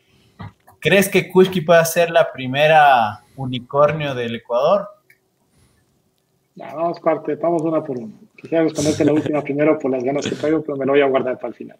Eh, ¿Qué quiere hacer José Santa Cruz? Mira, acabé de cumplir 35 años la semana anterior eh, y tengo las mismas ganas de cuando tenía 20, tenía 19. Tenía unas ganas locas de cambiar el mundo, de dejar una huella, de demostrar que desde Ecuador se pueden hacer cosas grandes. Eh, ya lo hemos demostrado. Eh, en un video Charlie puso varios ejemplos en la historia. Pero de enseñarles que en el mundo digital también estamos aquí. Y tenemos mucho talento y muy bueno. No le pedimos ni le envidiamos nada a los hindúes, a los japoneses, a los americanos. ¿Sí? Entonces, algo que yo tengo como meta de vida es generar algo que deje huella. Que cuando alguien ponga José Santa Cruz en Google salga mi foto y no salga José Santa Cruz Chepe, que fue la mano derecha del cartel de, de Cali, que Sí, no que salga mi nombre. Sí, sí. cuando, cuando, cuando das mi, cuando das mi nombre, cuando das mi nombre, mi Piales, cuando yo me he ido típico ecuatoriano que se va a hacer millonario mi Piales y a comprarse cosas como loco, cuando me he ido a Piales a Pasto y doy en, las cajas un par de veces su nombre, José Santa Cruz. Sí, sale, literalmente sale narcotraficante. O sea, es famosísimo, hermano. O sea, tu nombre. primo, primo lejano que hizo las cosas Eh, pero bueno, sí, que salga, que salga lo que dejé huella y que logre inspirar a lo que se viene. De las cosas que más me enriquecen en mi vida profesional es cuando veo que un webmaster es gerente de, gerente de ingeniería, jefe de ingeniería, que alguien que vino sabiendo macros hoy en día lidera la arquitectura de una de mis tribus más complicadas. Esas cosas son las que a mí más me enorgullecen, me alegran y me inflan el ego y el espíritu. solo quiero dejar huella, Ojalá lo logre. Estoy joven todavía, creo. O sea, me quedo un poco sin pelo, pero ahí le damos. Eh, ¿Qué se viene en Kushki? Pues eh, es crecer, escalarnos. ¿sí? Queremos abrir ya más países, queremos explotar los países donde recién hemos abierto. Eh, hemos crecido un montón, muchísimos. Yo, cuando empezó la pandemia, había tres, dos páginas de Zoom. Hoy en día no logro dar todos los clics de las páginas de Zoom cuando nos reunimos todos a dar alguna charla. Eh, me encanta ver cómo estamos creciendo, me encanta ver el impacto que estamos haciendo en Latinoamérica, no solo en Ecuador, sino en Latinoamérica. ¿Sí? Eh, pareciéramos distintos y lejanos, pero cuando te pones a trabajar de la mano, programador tú a tú, con uno en Colombia, con uno en México, somos muy parecidos somos muy, muy parecidos. Y yo creería que si algún día nos llegase, o sea, va a sonar muy, muy Bolívar, si algún día se diera ese sueño de la Gran Colombia, de la América Latina Unida, créanme que le ganáramos a cualquier primer mundista de cualquier lado. Entonces, eso es lo que generan ese tipo de empresas que logran unir a Latinoamérica y logran mostrar ese potencial. Entonces, seguirlo mostrando, escalando más, generando más impacto, buscando clientes muy grandes de alto impacto a nivel de aquí, ¿Y con qué meta también? Si me dices a mí si seremos el primer unicornio ecuatoriano, te aseguro que sí. No tengo la más mínima duda de que sí. Qué bacán. Me, encanta, me encanta la, tu entusiasmo, las ganas de, estar alineados a, cambiar el mundo y, estoy orgulloso de, de, haber tenido un podcast contigo, José. Eres, eres todo un crack. Hermano, yo solo para agregar todo lo que dijo Dani, eh, espero de corazón que no solo se implemente en algún momento, esperemos que sea pronto, eh, Kushki en Morphitech, que es nuestro e-commerce en línea, sino que también ustedes em, utilicen a Morphy como una pasarela de difusión, en cambio, en la cual podamos transmitir el mensaje que acabas de decir a Latinoamérica, porque te cuento que nuestra audiencia, que ahorita es 63 mil suscriptores, está regada en toda Latinoamérica. Eh, la gente nos ve desde México, Colombia, Perú, Chile, tenemos audiencia en todos los países de Latinoamérica. Entonces sería súper chévere de alguna forma llegar a alguna alianza para poder difundir todo lo que sea pro pro eh, e-commerce, pro transacciones en línea, pro eh, avances científicos. Así que nada, para mí ha sido un gustazo y ojalá podamos llegar a, hacer videos bien chéveres, que la gente los consuma y, los comparte, diga que, qué bacán. Yo quiero comprar en línea, confío y se puede. Pues bueno, venir, o sea, gracias por la invitación. Eh, cuando quieran, a las órdenes. Como les dije al inicio, me encanta ver dos guaitambos haciendo cosas chéveres. Y se nos dice otro guaitambo. El, el Dani es más del sur, más del sur. Ya no me caíste bien. Solo piensa en el frío y vas a saber de dónde es. Riobamba es una tierra interesante. Tiene, tiene, una calle muy bonita que solo pasas y ya. Eh, pero bueno, ver que desde el centro del Ecuador, cambiamos entonces el discurso, se está generando cosas chéveres, cosas que llegan. Sí, exacto. Estás llegando a todo lado, eso me fascina, me, me encanta muchísimo. Eh, cuando quieran, créanme que yo hablar aquí de tecnología, como ven, casi voy dos horas sin parar de hablar. Así que podría seguir hablando de largo. Me fascina hablar de estos temas, me encanta hablar de estos temas. Tengo mucho más por hablar y conversar. Podemos hablar muchísimos de otros temas. Les lanzo un tip nada más de ahí. Estamos por ser casi a caso de éxito con Amazon Web Service, hacer la primera pasarela serverless en el mundo. Uy, qué bacán.